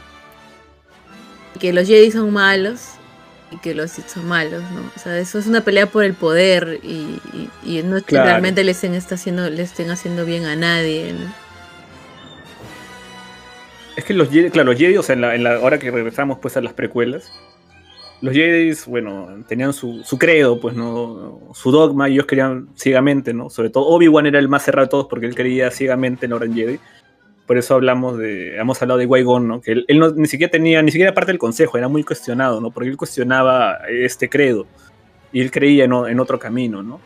Porque era bastante cuestionable que los Jedi, siendo pues esta organización, ¿no? Con, con, usuarios de bastante poder, ¿no? Dominadores de la fuerza, tuvieran un peso, un peso político, ¿no? se, les, se les pedía consejo a ellos, ¿no? Entonces tenían demasiado poder, ¿no? Y ahí es donde los Sith les dicen como que, oye, no, papi. queremos, nosotros también queremos un poco de esto y al final, pues sí, es, es Anakin quien trae el equilibrio porque, bueno, como no había Sith y había demasiados Jedi, dice, bueno, hay que mochar a la mayoría de estos. Para ser el villano villano de la película, o, o matas animales o matas niños, ¿no? Como que- Pero es que, él es que- pero en teoría él sería el elegido, pues, porque o sea, el elegido no sería Luke, sería realmente Anakin, porque él, él trajo el equilibrio. Bueno, él al final es el que mata. Él también empuja a Palpatine, pues, ¿no? O sea. Exacto, dicen que el retorno del, del Jedi no es necesariamente por Luke, que regresa como un Jedi ya hecho y derecho y super OP, tipo Kirito, sino porque es, es este Darth Vader quien regresa a ser Anakin y mata a Sidious. Bueno, ya, ya sabemos que no murió. y, y salva, pues, ¿no? a, a la galaxia, redimiéndose Ah. por última vez. Es- y ese es su retorno. El retorno del, del gran Jedi era el retorno de Anakin. Porque él siempre fue el elegido. Que bueno, ya eso se lo pasaron por el forro en la nueva trilogía. Ya podemos hablar de Madre, esa weón. mamada. Ah. Oye, ¿cómo? Ahí te Ah, das cuenta que sí. así, así a, a pesar la 1 y la 2 y la 3 estén actuadas hasta las huevas, tengan un CGI así asqueroso, weón. Y el, el guion esté hecho una mierda. Puta, aún así, las precuelas con, con- con la trilogía original funcionan bien. O sea, Sí. esas seis películas sí funcionan, funcionan muy bien. Que, ah, de hecho hay un, como curiosidad antes de pasar, hay un orden machete, no sé si habrán escuchado. El orden ¿Cómo? machete de Star Wars. ¿Qué? es una- ¿Qué? Es una, es una, sí, de verdad, de verdad. Sí, sí, sí, sí, sí. Es una forma de ver Star Wars más óptima, ¿no? Supuestamente la vas a disfrutar más. Que es, creo que es este. Viendo episodio 4 y 5. De ahí e- episodio 2 y 3. Y al final el 6. dej- dejando fuera el 1, ¿no? Porque no importa. Entonces, ese es el orden machete para, para ver Star Wars. Supuestamente dice que es más chévere así, ¿eh? Puta, yo no lo he visto así. Pero si lo quieren tendrá intentar. algo de sentido. ¿no? Sí, creo que es- Sí, yo, también, yo también he escuchado ese orden. Y sí, pues la 1 la dejan, La 1 la la dejan afuera. de lado. Sí. No vale nada esa película.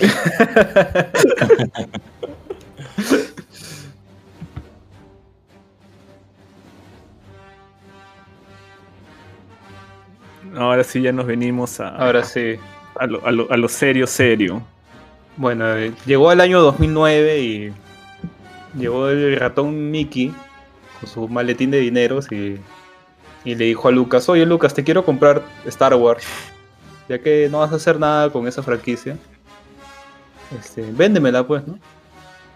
Y Lucas estaba receloso, pues, ¿no? Decía como que no, mi bebé, mi hijo. A, pesar que le había sacado la mierda en los últimos años, puta, lo miraba así con tristeza, pues, ¿no? Y al final accedió, pues, ¿no? Dijo, bueno, ya estoy viejo. Quiero pasar tiempo también con mis hijos, con mi familia. La última trilogía, en las tres creo, no, en, en solo una creo que fue director y, y productor. Y en las otras dos fue las tres cosas, pues, ¿no? Entonces estaba bien desgastado. Y accede, pues, ¿no? Le vende a Disney los derechos de Star Wars. Y con esa plata se compra acciones en Disney. Porque Lucas es. es el dios de los negocios, pues, ¿no? No- no- nunca pierde ese huevón. Mastermind. Sí. Así que llega la. en el- se anuncia la, en el 2014 la nueva trilogía de Star Wars, ¿no? No, en el 2010, ¿no? Ahí mismo fue, creo que la anunciaron. Que iba a haber una nueva trilogía. Pucha, en ese 2010 yo lo veía bien lejos todavía. lo veía bien lejos y, y lo veía con bastante. Con bastante optimismo, ¿no? Porque yo decía, pucha, Disney. Disney, Disney obtuvo a Marvel y puta, mira cómo está Marvel ahorita, ¿no? ¿Cómo será con Star Wars, conche su madre? Lo va a levantar, va a ser. Al fin, al fin va le va a abrir el universo como, como todo el potencial que en verdad tiene la franquicia. Y ya pues tuvimos lo que conocemos como episodio 7, 8 y 9. Así que. Chicos, despotriquen con. Comiencen. Empe- empezamos en orden como que con con, con el 7, como era el, el despertar de la fuerza.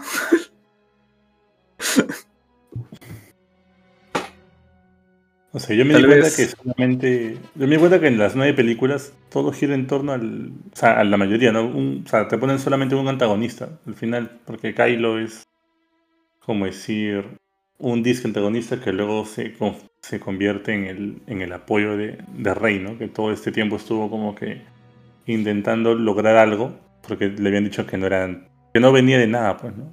Pero al final se ve que todo era por parte del, del malo principal que estuvo las nueve películas jodiendo, ¿no? Que parecía que, que se había muerto en la, en la otra, en la, en la saga previa, ¿no? Pero es medio, medio, medio curioso que, al menos para mí, que solamente un villano haya habido en toda la, en toda la saga. Menos en la saga principal. Bueno, es que Darth, Sidious era como que el del original, ¿no? De la, de la, de las del episodio 4, 5 y 6, pues es el, es el, es el mal, mal mayor, el que domina todo.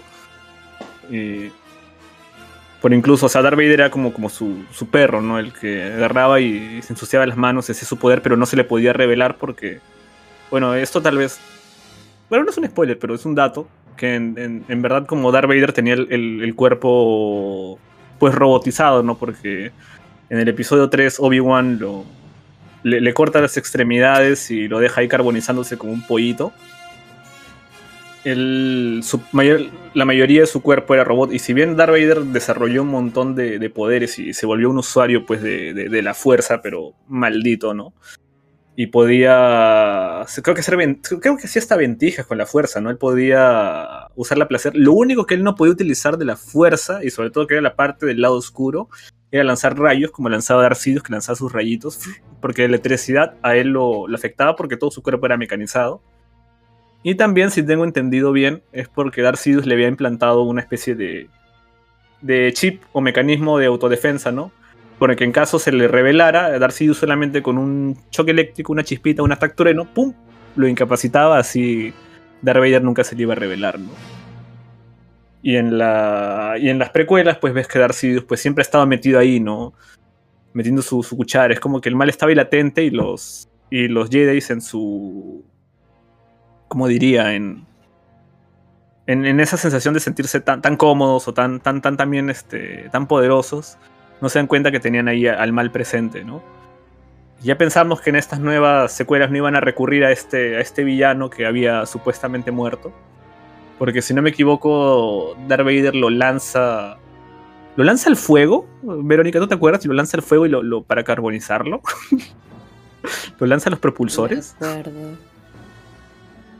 Yo creo que sí. Igual es como que sorprende que pueda sobrevivir. Yo pensé que iba a ser una especie de clon, pero.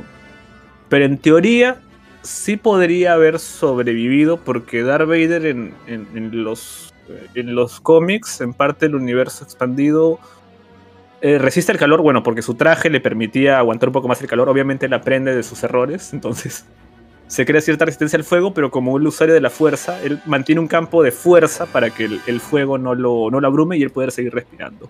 Entonces, en teoría, Darth Sidious, al ser tan poderoso, podría haber sobrevivido.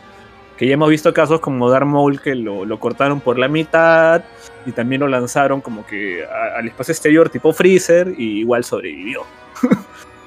que la gente en Star Wars no muere hasta que tú ves que está definitivamente muerto. Es como la saga de Rápidos y Furiosos en ese sentido. Tal vez se me pasé de lanza, espero no haber ofendido a nadie. No te preocupes, vamos a borrar. Vamos a editar.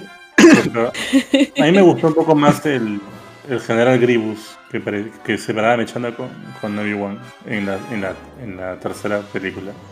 Que sale, pues, ¿no? De, la, de esta serie de Cartoon Network. Para mí era como que el antagonista. eh, no sé, no sé si decir mi favorito. Porque de las todas. O sea, habré visto las películas, pero como que a grosso modo, una que otra la habré visto así en el canal 12, en noche, noche, noche de cine, pues así. No la he visto con, con emoción, que digamos, pero hasta el momento cuando yo vi la 3, que sí la vi en el cine cuando salió en esas épocas, me, me llamó mucho la atención Gribus y no sé por qué no le dieron más desarrollo, ¿no? O, tal vez porque en esa época no pensaban hacer más allá del, episodio 3, pero creo que el desarrollo que tuvo en, el, en la serie animada y cómo terminó la 3 creo que se me hizo mi favorito porque verdaderamente iba, iba como un cazador, ¿no? O sea, más allá de, de este, de este enemigo principal de las nueve películas, yo creo que él al menos se acercaba y trataba de cazar a Obi-Wan por todos los medios, ¿no? Y con su forma tan peculiar de pelear que era con las con las seis extremidades, era, la hacía bien paja. No, sí, sí, es, un, es un buen un buen personaje. Era. En, la guerra de clones era, era un, un- un gran antagonista. Y, y que siempre, claro, pasaban con Obi-Wan ahí como que. En mechas intensas. Sí, Sí, me parece un buen personaje. Tal vez eso. Tal vez eso faltó en, en las. En, ¿Cómo se llama? En, en esta nueva trilogía. Es que. A ver, empiezas el episodio 7 tienes un nuevo personaje que es este es Rey, que va a ser como la nueva Anakin o la nueva Luke. Bueno, en teoría más como la nueva Luke, ¿no? Vamos a ver su camino. Digo Anakin o Luke porque hasta ahí el episodio 7 no sabemos si va a ser como que verdaderamente como que la nueva usuaria de la luz o tal vez se va a pasar al lado oscuro. En eso coquetean en la 8 y eso sí me parece interesante.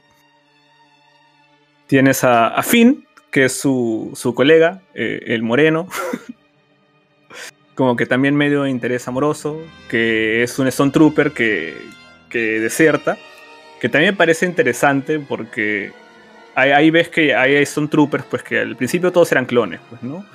Y luego, como ya no tienen clones, tienen a personas que las reprograman, ¿no? Para hacer su servicio y él se piensa como que él está en el campo de batalla y dice como que, oh, está, están matándose gente, están que lanzándose, porque es una guerra, pues, ¿no? Y ve, pues, creo que, su, creo que un amigo de él fallece y, cuando le agarra el casco, ¿no? Lo ve ensangrentado y él como que sale de ese trance, ¿no? De esa programación y, y se vuelve un desertor, ¿no? Por ahí, ahí comenzó como que interesante. Esa parte de, de- de la, primer- la primera parte, el primer tercio, la mitad de la película es como que te van hypeando varias cosas. Ves a Rey que puede pilotear, tiene esas habilidades como tienen todos los elegidos, pues todos los Skywalkers tenían eh, la habilidad de ser muy buenos pilotos y ser muy diestros en, en la fuerza, ¿no? Tanto Anakin como Luke lo eran. Entonces, cuando ves a Rey pilotear, tú te vas pensando por ahí como que, oye, tal vez esta es la hija de, de Luke, ¿no? Una Y bastarda hasta ahí- por ahí. Claro, y hasta ahí va, va chévere. Después tienes el regreso, pues, de Han Solo, de Chewie y el halcón milenario. Y por ese lado, ahí, ahí estaba pensando como que, oye, qué bacán, ya, esto ya estaba metido en la película y dije, bueno, ya, la nueva trilogía, qué paja. Y de ahí se desarma todo. Porque ya, bueno, tienes a un Ben Solo, bueno, que es el nuevo, este, bueno, Kylo Ren, ¿no? Que también es interesante su historia, ¿no? Que él trata de, bueno, de, emular, pues, a, a su abuelo, ¿no? A, a Darth Vader. pero que es un poco infantil, ¿no? Porque tiene sus rabietas, no, no, no ha madurado mucho.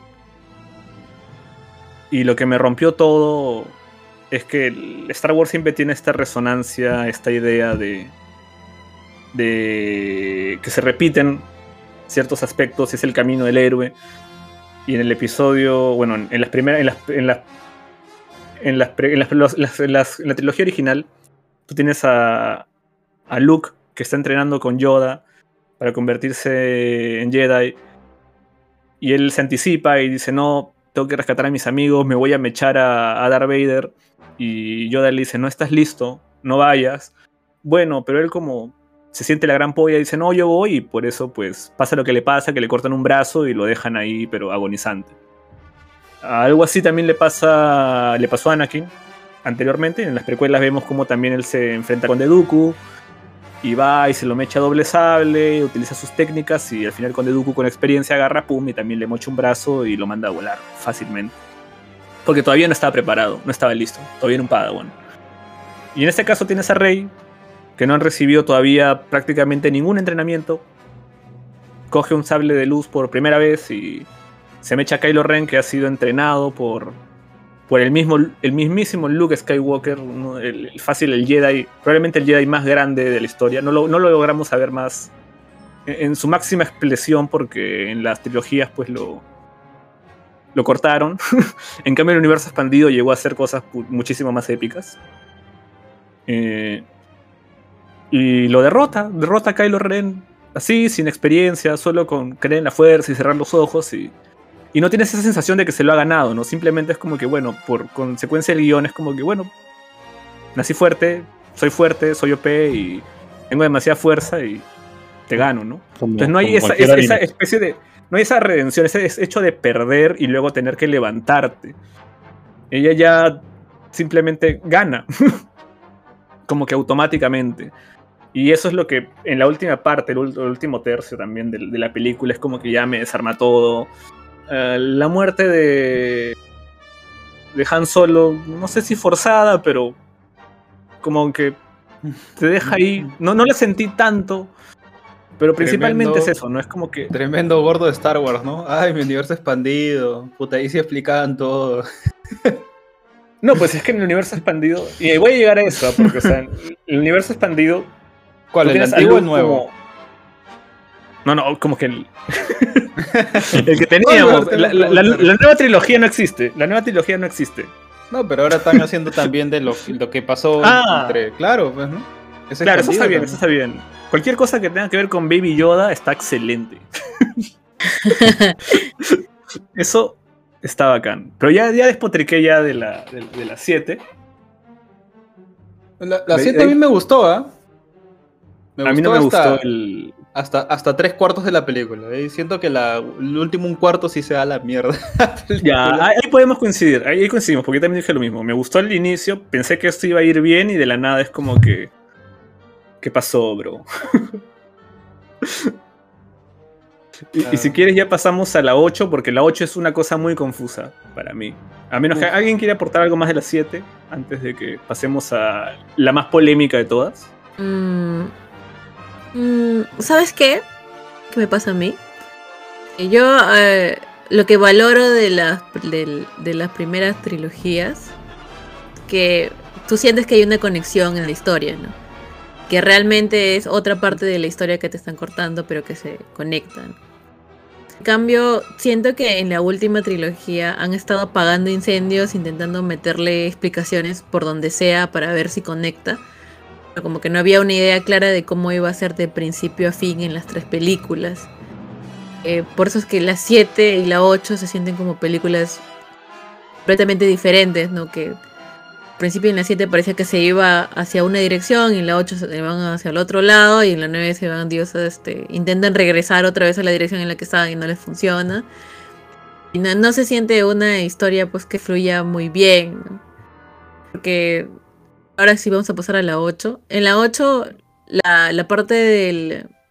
Esto, perdóname, no, no recuerdo cómo se llama el personaje, que era un, un Stormtrooper. Deserta. Eh, la parte de... Fin, a fin. a fin. Fin con la, con la compañera que encuentra. puedes cortar esa parte y no pasa absolutamente nada. Sí, Nada. es cierto. Nada. O sea, no importa, no importa. Y además, esta, este, esta general del pelo, del pelo morado. Nunca había visto eso, eso me gustó, porque es como que, ah, destruyes todo con una, con una nave, pues, ¿no? Eh, no se comunica bien con su equipo, nunca les dice el plan, no les dice nada, no, no acepta ninguna otra solución, ¿no? Al final creo que Oh, intentan forzarnos a, a decir no, pero pucha, se sacrificó, ¿no? Por todos los demás.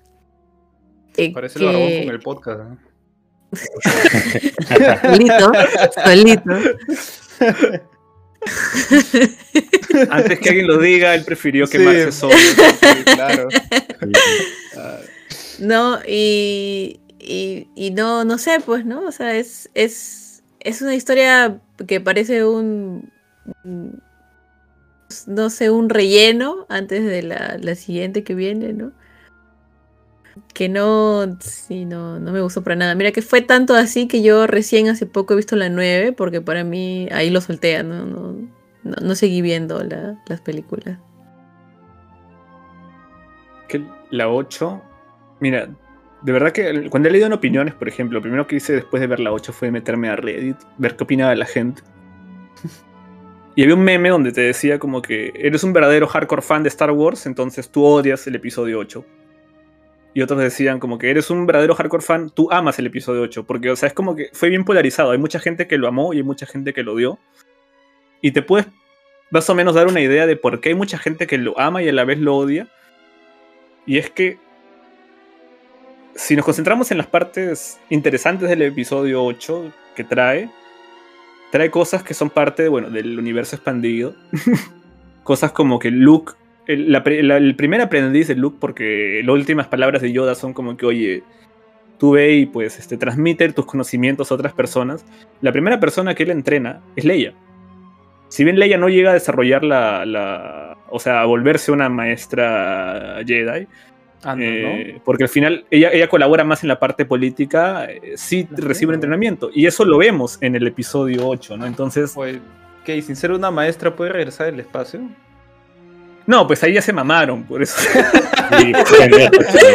Pero se ve que se entrena con el sable y todo, y dices como que, wow, y la gente está como que, ¿qué? ¿Qué? Porque bueno, eso sí, eso sí sucede. O sea, hay bastantes cositas que han metido en el episodio 8 que sí son. Que sí son ciertas, eran parte del canon. No es como que. y la gente al ver eso es como que, oye, mira, me están mostrando esto que. que ya hemos visto, que hemos leído y qué interesante va a ser, ¿no? Y lo que a la gente le desagrada es pues el, el- el- la vuelta de tuerca que a la vez tiene el episodio 8, que es que el episodio 7 termina en un punto álgido donde Rey al fin encuentra al gran Luke Skywalker y le va a preguntar como que, oye, ¿por qué carajo has estado escondido? ¿Dónde coño estabas? Mira como que el imperio ha vuelto, ahora tienen otro nombre, son la nueva orden, pero tienes que hacer algo. Y él agarra y pues le da, le da el sable de luz y él agarra y ¡pup! lo tira. y luego se va a mamar de las ubres de, de un- de una especie intergaláctica y, y ahí te quedas, what the fuck, ¿no? Te quedas como que, ¿qué? A mí, a mí Tienes eso, bueno. sí, sí. Pucha.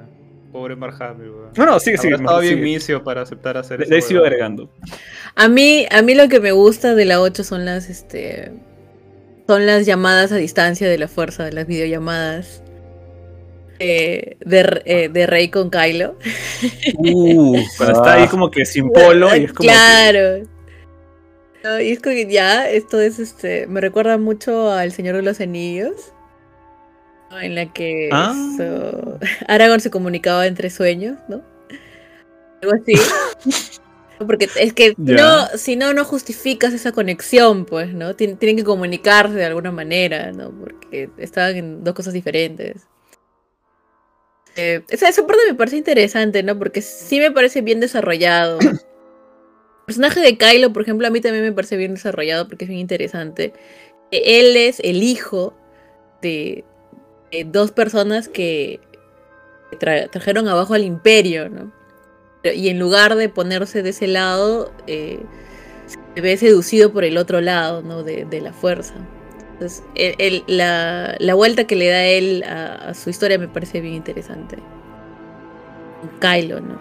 Con- Con Rey, yo no. Se supone que es una. Es como el yin y el yang, ¿no? Hasta donde entiendo. Ella es lo contrario, ¿no? Ella viene de. Como que.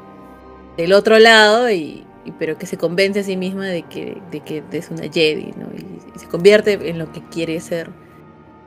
Pero no sé si funciona tan, tan bien con el. No sé qué intentaron hacer al, al, al decir que primero era la hija de nadie. Y. Y después. No, si, si eres la hija de alguien. que tenía nombre. Hacen una- en la 9 ya. Bueno, perdón que, que me pase la 9, volvemos. Hacen la.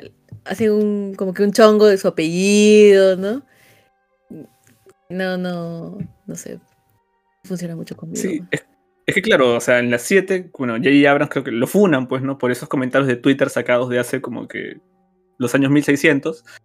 Y, y luego traen a otro, otro director. Y bueno, él toma otro enfoque porque dice, oye, mira, en las 7, esta última vaina que han hecho al final, este último tercio o cuarto, está hasta, está hasta el culo. Entonces hay que darle una vuelta nueva, algo fresco a Star Wars y decide utilizar parte del universo expandido y también darle su vuelta de tuerca, ¿no? Y traer algo fresco. Pero cuando luego regresa JJ de la desfunación, ¿no? Dicen como que no, hay que retomar el camino de la 7, pues la 8 ya no tiene sentido. En teoría, habrían tenido que hacer dos películas nuevas para que el final, la, la película 9 tuviera sentido real y se pudiera contar toda la historia y, y se entienda. Claro. Pero como no tuvieron tiempo y tuvieron que condensar todo en una sola, puede condensar todo en una sola y a la vez ignorar que el episodio 8 existió. Claro, claro, ¿no? Y la 9, la 9 se siente rayadísima. Hay un montón de cosas que se sacan de no sé dónde. Que yo siento que si le hubieran dado una explicación tendría más sentido, ¿no? Pero, pero, por ejemplo, cuando están encontrando el lugar al que tienen que ir, ¿no? A encontrar este log post para, que los lleve a Palpatine. Como que, ah, ya sí, esta espada nos va a llevar, ya, y o de la nada agarra y le saca una, cosita que va a, a apuntar a donde está, ¿no? Y justo, justo ve al horizonte y justo encaja, y justo le dice a dónde va a ir. Ya está, no hay explicación nada más, para nada, ¿no?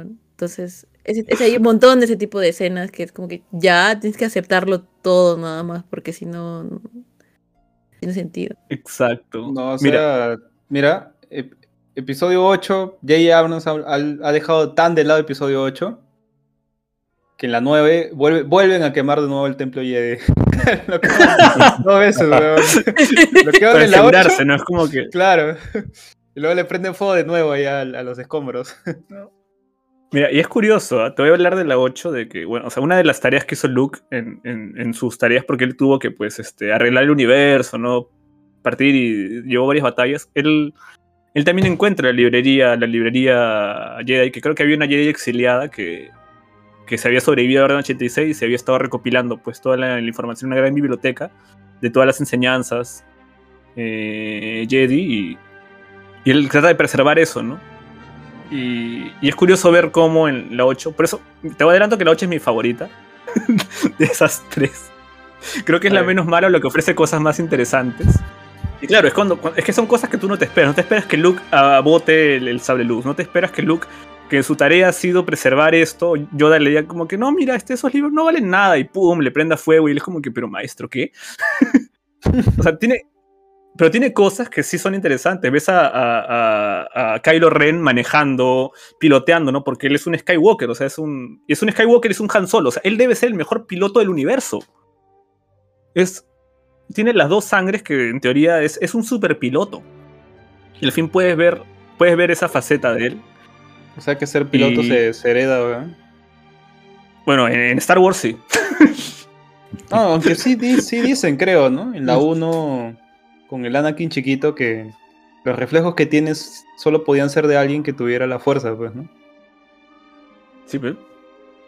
Así es. Y. Y es curioso porque vienes, tienes el descenso de Rey más hacia el lado oscuro, dejándose seducir, y tienes el ascenso de Kylo Ren como que tratando de, de buscar una luz, una salida, ir en contra de lo que él pensaba que era lo correcto. Y en la conclusión que tienes, en la, en la parte más memeable, fácil de toda la. Más memeable que, que, que Leia regresando con la fuerza del espacio exterior, cuando podías por conveniencia al final, bueno, deshacerte del personaje, porque bueno, ella. eh, Carrie Fisher lamentablemente falleció, ¿no? Eh, en, en esa época.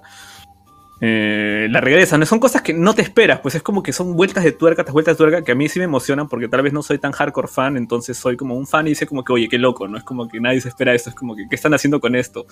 ¿Es broma? ¿Es en serio? Y al final ves a, a, a, a Kylo Ren contra Snoke y es como que, bueno, vamos a rebanarlo a la mitad de la forma más... más tonta posible, ¿no? Es como que, mira, Snoke, el gran villano y todo esto, pum, ¡ping! Lo rebana y luego vamos a luchar contra sus, contra sus jinetes. Contra los, creo que eran los jinetes. No sé cómo se llamaban estos rojos. No eran los jinetes de Reno, sí. No, no eran.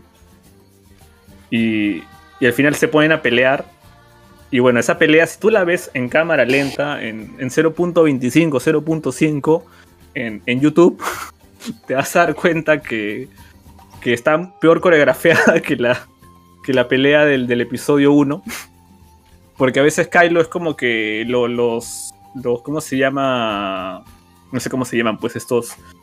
Los enemigos rojos van a atacarlo y a veces vuelan solos. Kylo no usa la fuerza y al final este, igual salen volando. Eh, no ves en las leyes de la física a la hora de chocar los sables. La pelea es malísima, pero me gusta el desenlace cuando Kylo agarra y le da la mano a Rey, o, o Ben solo agarra y le dice, mira, ven a mi lado, gobernemos esto, no más Jedi, no más Sith. Que era, era el camino correcto, o sea, era deshacerse de eso, deshacerse de esos dos dogmas. La única forma de lograr verdaderamente, pues, este, terminar este ciclo de, de, de venganza o de lucha de poderes era deshacerte de, de esos dos males al final. Y Rey le dice, no, yo me quedo con mi religión. Entonces ahí dije como que, ah, ya. Entonces Rey se está volviendo más como que la antagonista de la historia.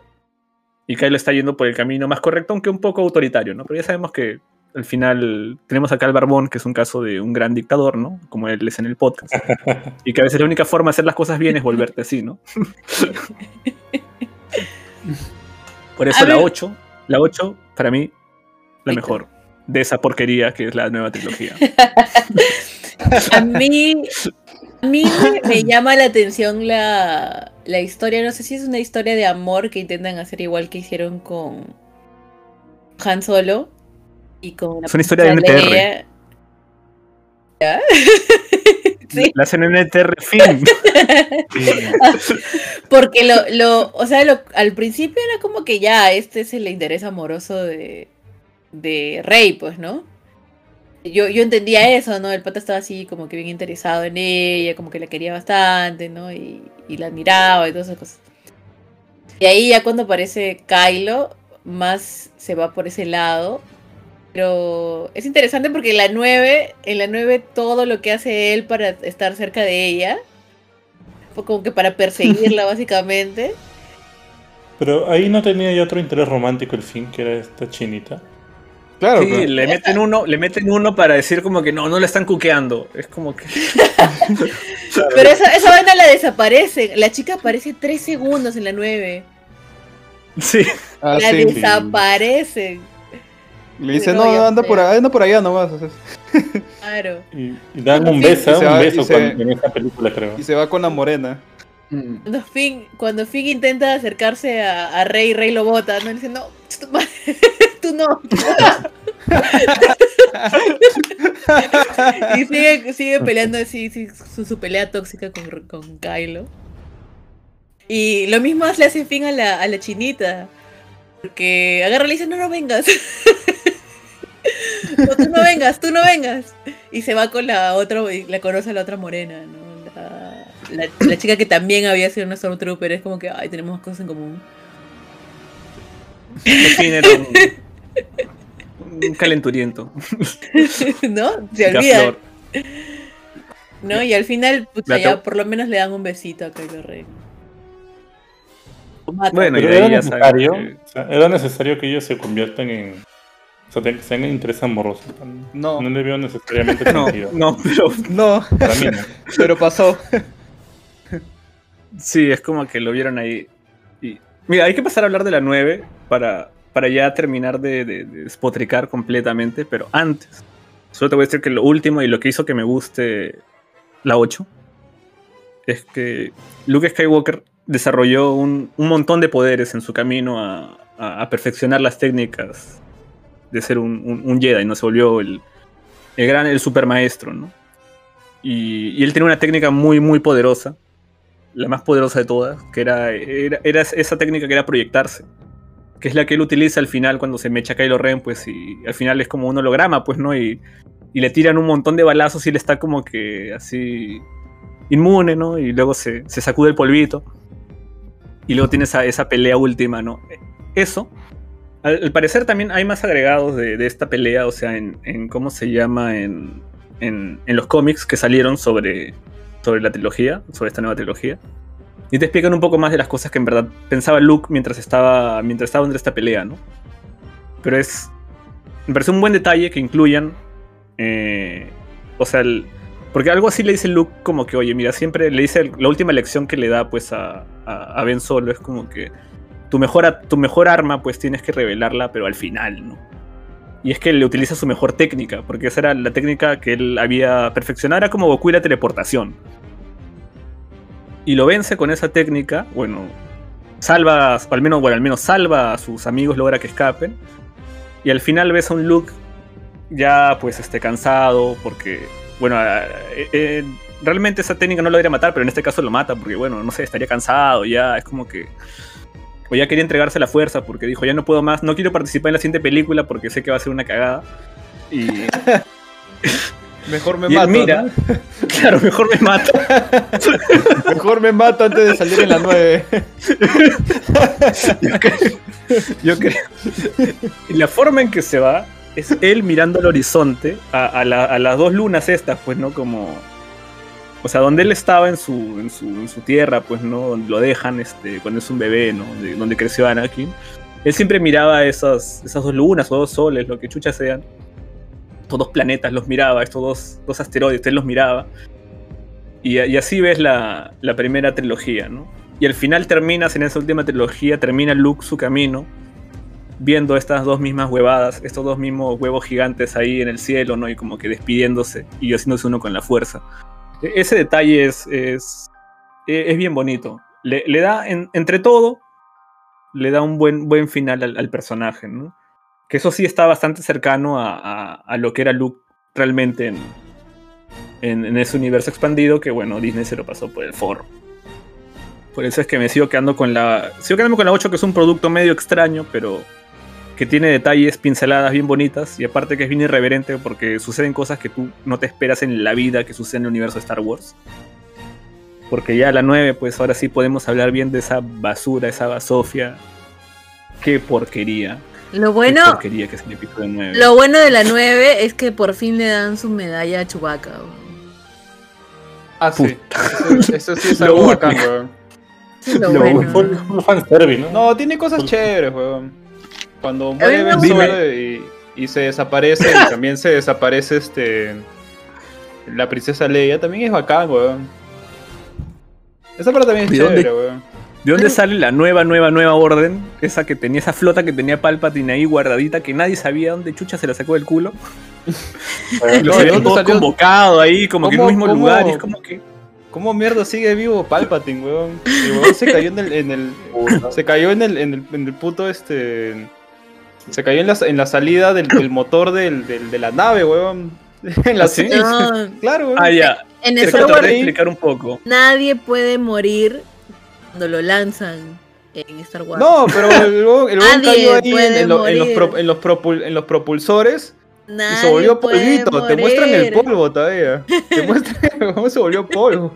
Ah, entonces sí debió haberse estudiado. Mi única explicación para mí era que Darth Vader logró, o sea, con- hay una parte en los cómics donde él logra, donde él logra con la fuerza hacerse un campo de fuerza contra el fuego, contra la lava y, y no quemarse. Aparte que su cuerpo era más resistente al, al fuego, porque, bueno, adquirió eso pues al ser Se supone que Palpatine sobrevive y está pero Y que, quemado. como que casi en coma porque está colgado con tubos. Está recontra Mm. débil, pues no se supone que sobrevive a las justas así como como que no estaba pues a la súper bien. Claro, pues que se quemó todo el cuerpo. todos esos Siths que había en ese lugar que mueren de la nada. ¿De dónde? Claro, ¿de dónde? De, la entiendo na- ¿de dónde? ¿De ¿De dónde? ¿Por qué, por qué estaban ahí? ¿Qué cosa comían? ¿Qué tienen ¿Por qué están ahí reunidos? O sea, Sí, ¿para porque- qué? O sea, ellos, ¿Para ellos qué? llegan de la nada y ¿por qué ellos los encontraron en una reunión? No, pero a ¿Por mí qué no me hacen gusta- nada, weón? A mí me gusta ¿Por qué dejan que las Kylo piedras Ren- les aplasten? Me gusta que Kylo Ren agarra y dije, y dice, tengo que dejar de ser un Edge Lord. Tengo que dejar la etapa emo. La chica no me hace caso. Tengo que sacarme los piercings. Tengo que, tengo- tengo que vestirme como gente, ¿no? Y este, para que. Y, lo bueno es que ella después le da un beso. pues, ¿no? Porque ella le dice, o sea, yo quería tomar tu mano, pero eres un emo de mierda, weón. yo quiero O sea- tomarle la mano a Ben, no a Kylo. Claro. No quiero la- tocar la mano de esa huevada llamado Kylo Ren Uchiha 6666. Entiende que no vamos a sobrevivir de tu banda de metal, weón. Tienes que ponerte a chambear, weón. No, esa parte es bacán. Identifico. Identifico. Tuvieron una buena oportunidad ahí, ¿no? De hacer algo. Se ve un poco forzado, ¿no? Como Rey se, se desvanece y luego Kylo es como que. Adquiere, así como Rey de la nada, de la nada, obtiene el poder de lanzar rayos por los, por los dedos. Claro. Igual Wars tiene, tiene el poder de la resurrección. de la nada. todo, es que todo es genético, pues. Se explica genéticamente. Claro, ellos pueden. Es que nunca, no sé. Bueno, seguramente sí hay, ¿no? El poder de re- revivir, porque, o sea. Es que es raro, supuestamente. si, si te acuerdas, la forma en que Palpatine seduce a, a a Anakin, decirle como que tú puedes salvar a la gente de la muerte. Puedes incluso traerlos de vuelta. Y él trata de salvar, pues, a Natalie Portman, que cualquiera daría su vida por Natalie Portman. Claro. Yo le daría dos veces, weón, si pudiera. Eso, es, eso, es un, eso no es un plot hole, pues, weón. Es como que tienes que salvar a Natalie Portman. Ah, ya. Ah. Claro. Oye, pero Y- Natalie Portman, weón. Cierto, y al final, pero al final Kylo, redimido hacia el lado luminoso de la fuerza, logra traer a la gente de la muerte. O sea, el poder más OP de todos. Sí, es como que al final es como que, con un bueno, Anakin, besito. weón, Un besito. con un besito la regresó a la vida. No, na- nada tiene sentido en esa película para mí. Pero fue una buena oportunidad. Para mí ver, ver la redención de, de Ben con, con, con su papá. Y bueno, ir a salvarle el culo un poquito a, a Rey, que estaba ya abrumada, pues, ¿no? Con, con todas estas revelaciones. Ser una Palpatine, lanzar rayos por los, la- por los dedos. Fue una buena oportunidad para intentar hacer algo bueno con, con esa saga, pero el final, cuando ella se va y dice, ¿y tú quién eres? Yo soy Rey Skywalker, es como que, concha su madre. Hacen le robó el apellido a, a Ben Solo. Se adoptó Ah. sola. Se adoptó La sola. propia. Sí, Ahora me vas a decir que también va a concebir un hijo por la fuerza. Espérate, Ya. espérate. ¿Pero quiénes eran los padres de Rey? Porque. No se sabe. Era bueno, una- Palpatine era su... No, pero sí lo Palpatine no era su abuelo. Ah, pero ya. Claro. Ahí lo explican en la película, pero no me acuerdo. ¿Quiénes eran los padres de Rey? Explican, no. Palpatine era su nono y. Y uno, uno de esos dos huevones era el hijo de Palpatine, pues. Claro, y bueno, se escapa, pues, ¿no? Y al final, supongo que por eso los persiguen, porque él se escapa de, de esa familia, ¿no? Y para proteger a Rey, supongo que escapan, y luego cuando van a. A- no tiene sentido sé, esa huevada, weón. Se la dejan para escaparse más allá y, y luego No tiene recogerla. sentido esa mierda. y Sí, los no tiene matan. sentido. No tiene Sí, es como sentido que- esa huevada. Como que, ¿qué? O sea que o sea, los perseguiste para matar a sus viejos y dejar a tu nieta puta tirada y que sobreviviera de alguna forma para que regrese y cumpla su profecía de mierda. No, no tiene sentido esa huevada, weón. Sí, y Palpatine teniendo un hijo por ahí que no, no tiene ningún tipo de relevancia. Un hijo X. Fácil tenía Ah, hijos no. como tenía, pues no sé, este, Dio. ¿Qué? O sea que Claro, era. Melcochita, Melcochita, weón. Si en la 1 ya estaba tío, ya, weón. Tal vez, tal vez. Era me- medio barbón friki.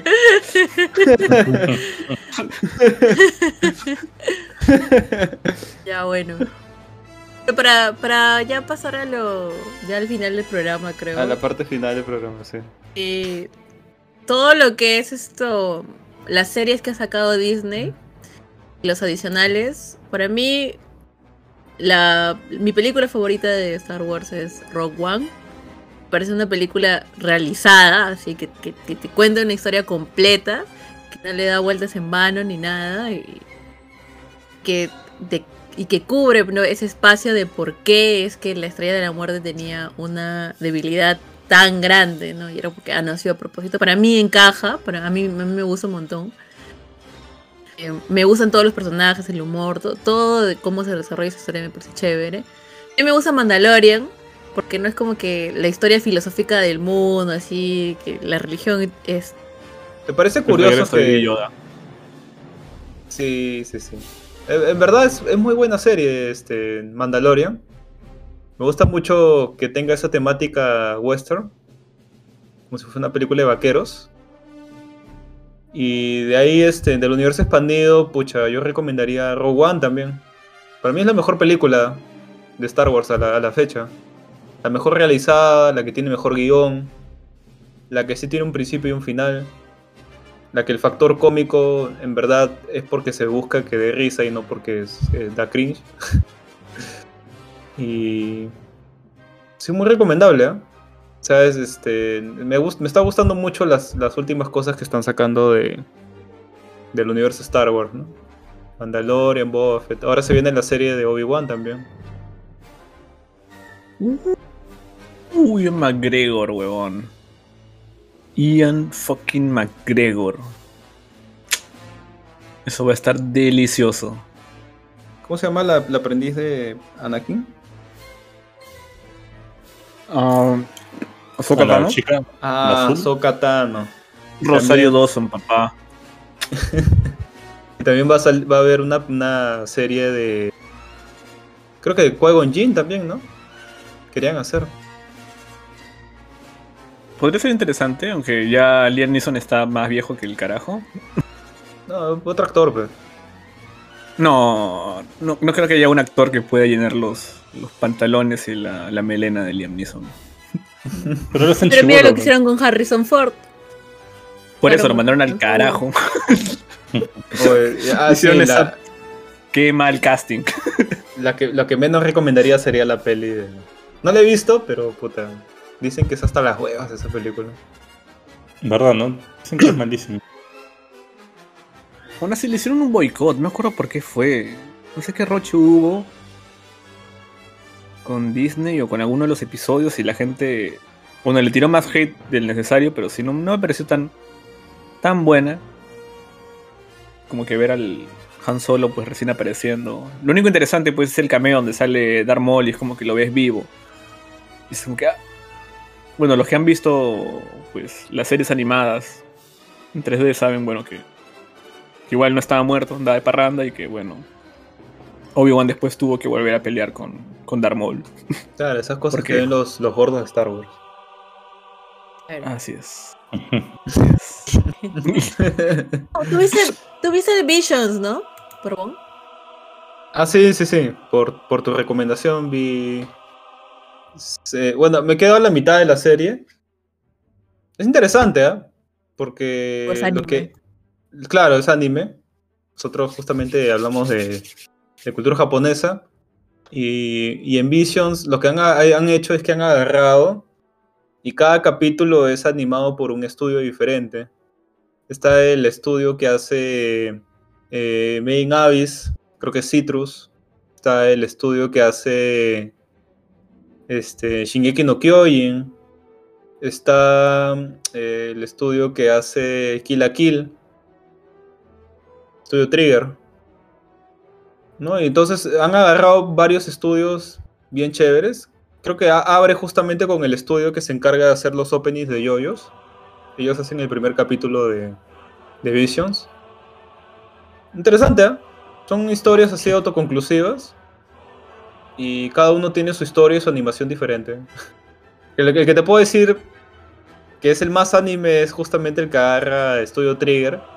Que hace un, hace un Gurren Lagan de Star Wars. Esos huevones no saben hacer otra cosa, weón.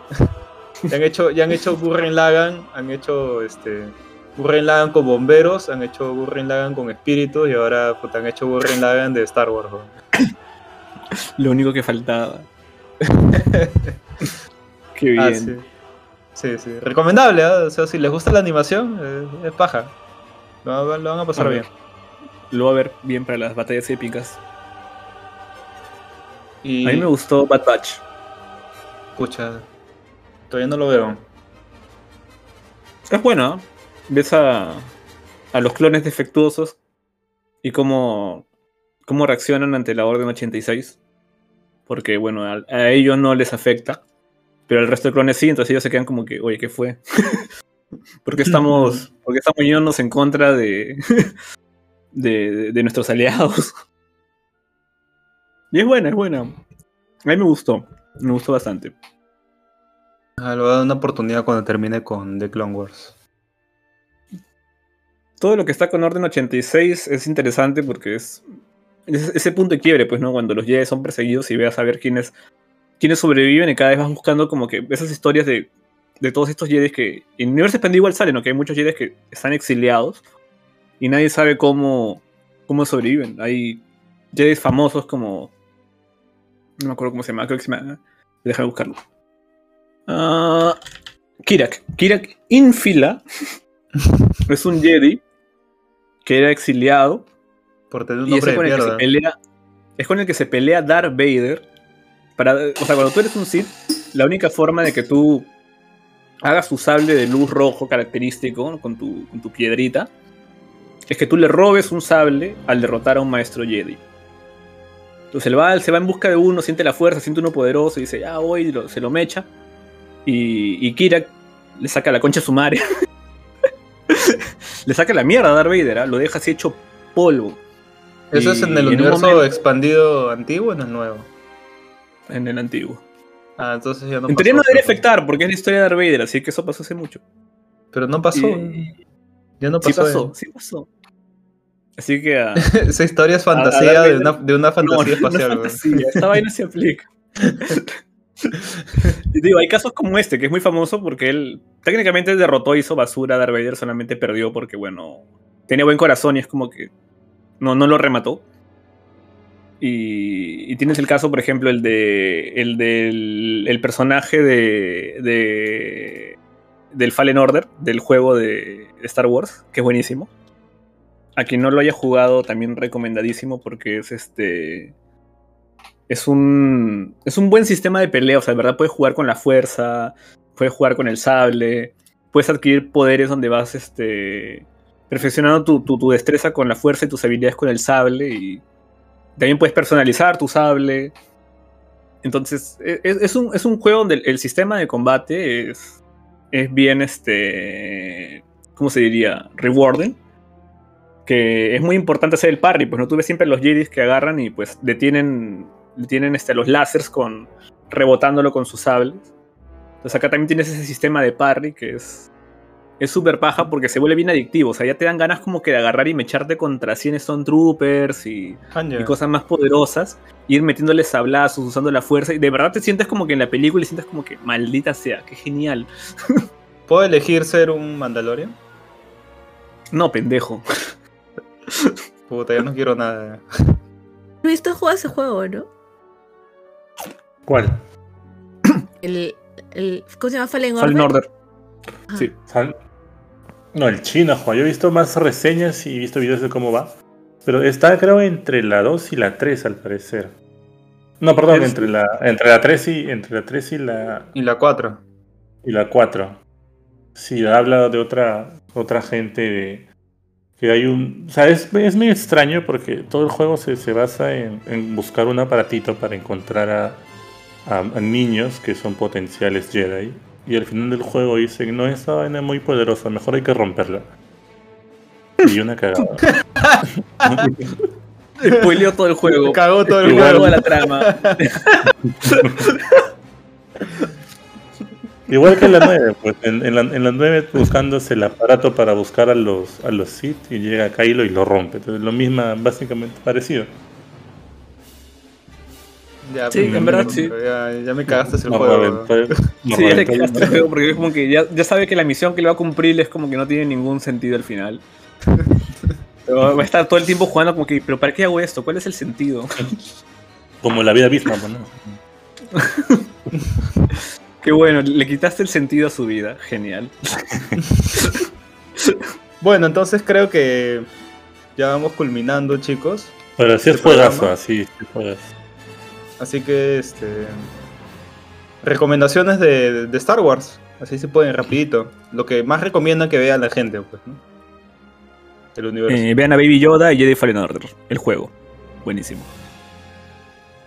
Ah, ya lo dije, creo. Rock One y Mandalorian. A mí me quedo con la serie de Cartoon Network que no me acuerdo el nombre. Clone Wars. Clone Wars, ¿no? Claro. Ujú. De Tartakovsky. Sí, esa- Era paja. Sí, es chévere, buen estilo tiene. Era muy buena, su, su estilo de dibujo era bien chévere. No sabía que había llamado al de Samurai Jack, pero cuando lo dijiste contrasté en mi, en mi cabeza los, los tipos de dibujo y tenía sentido. Claxon. O sea, Yo recomiendo Mandingolorian también y One. Ya si pueden y son nostálgicos, la saga clásica tiene su. Tiene sus cosas buenas, ¿ah? Tiene su, nostalgia, weón. Mm. Sí, mi última recomendación sería que ignoren la última trilogía. No pasó. Eso no sucedió.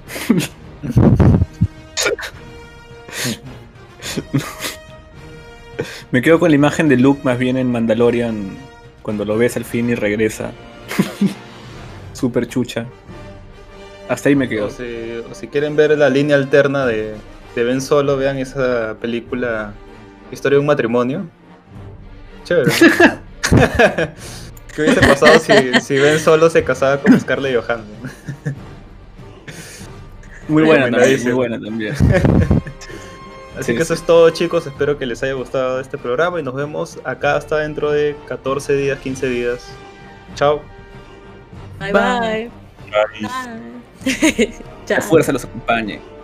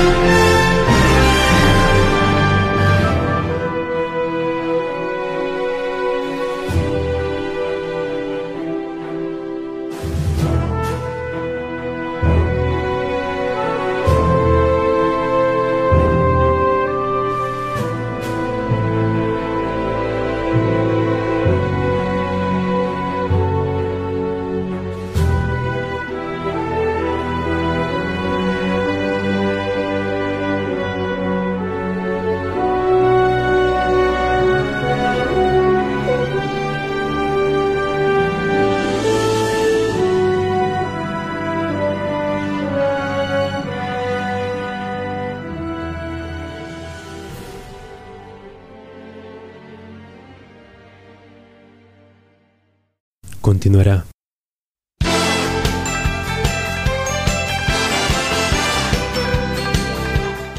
En el próximo capítulo de Akiba Nights.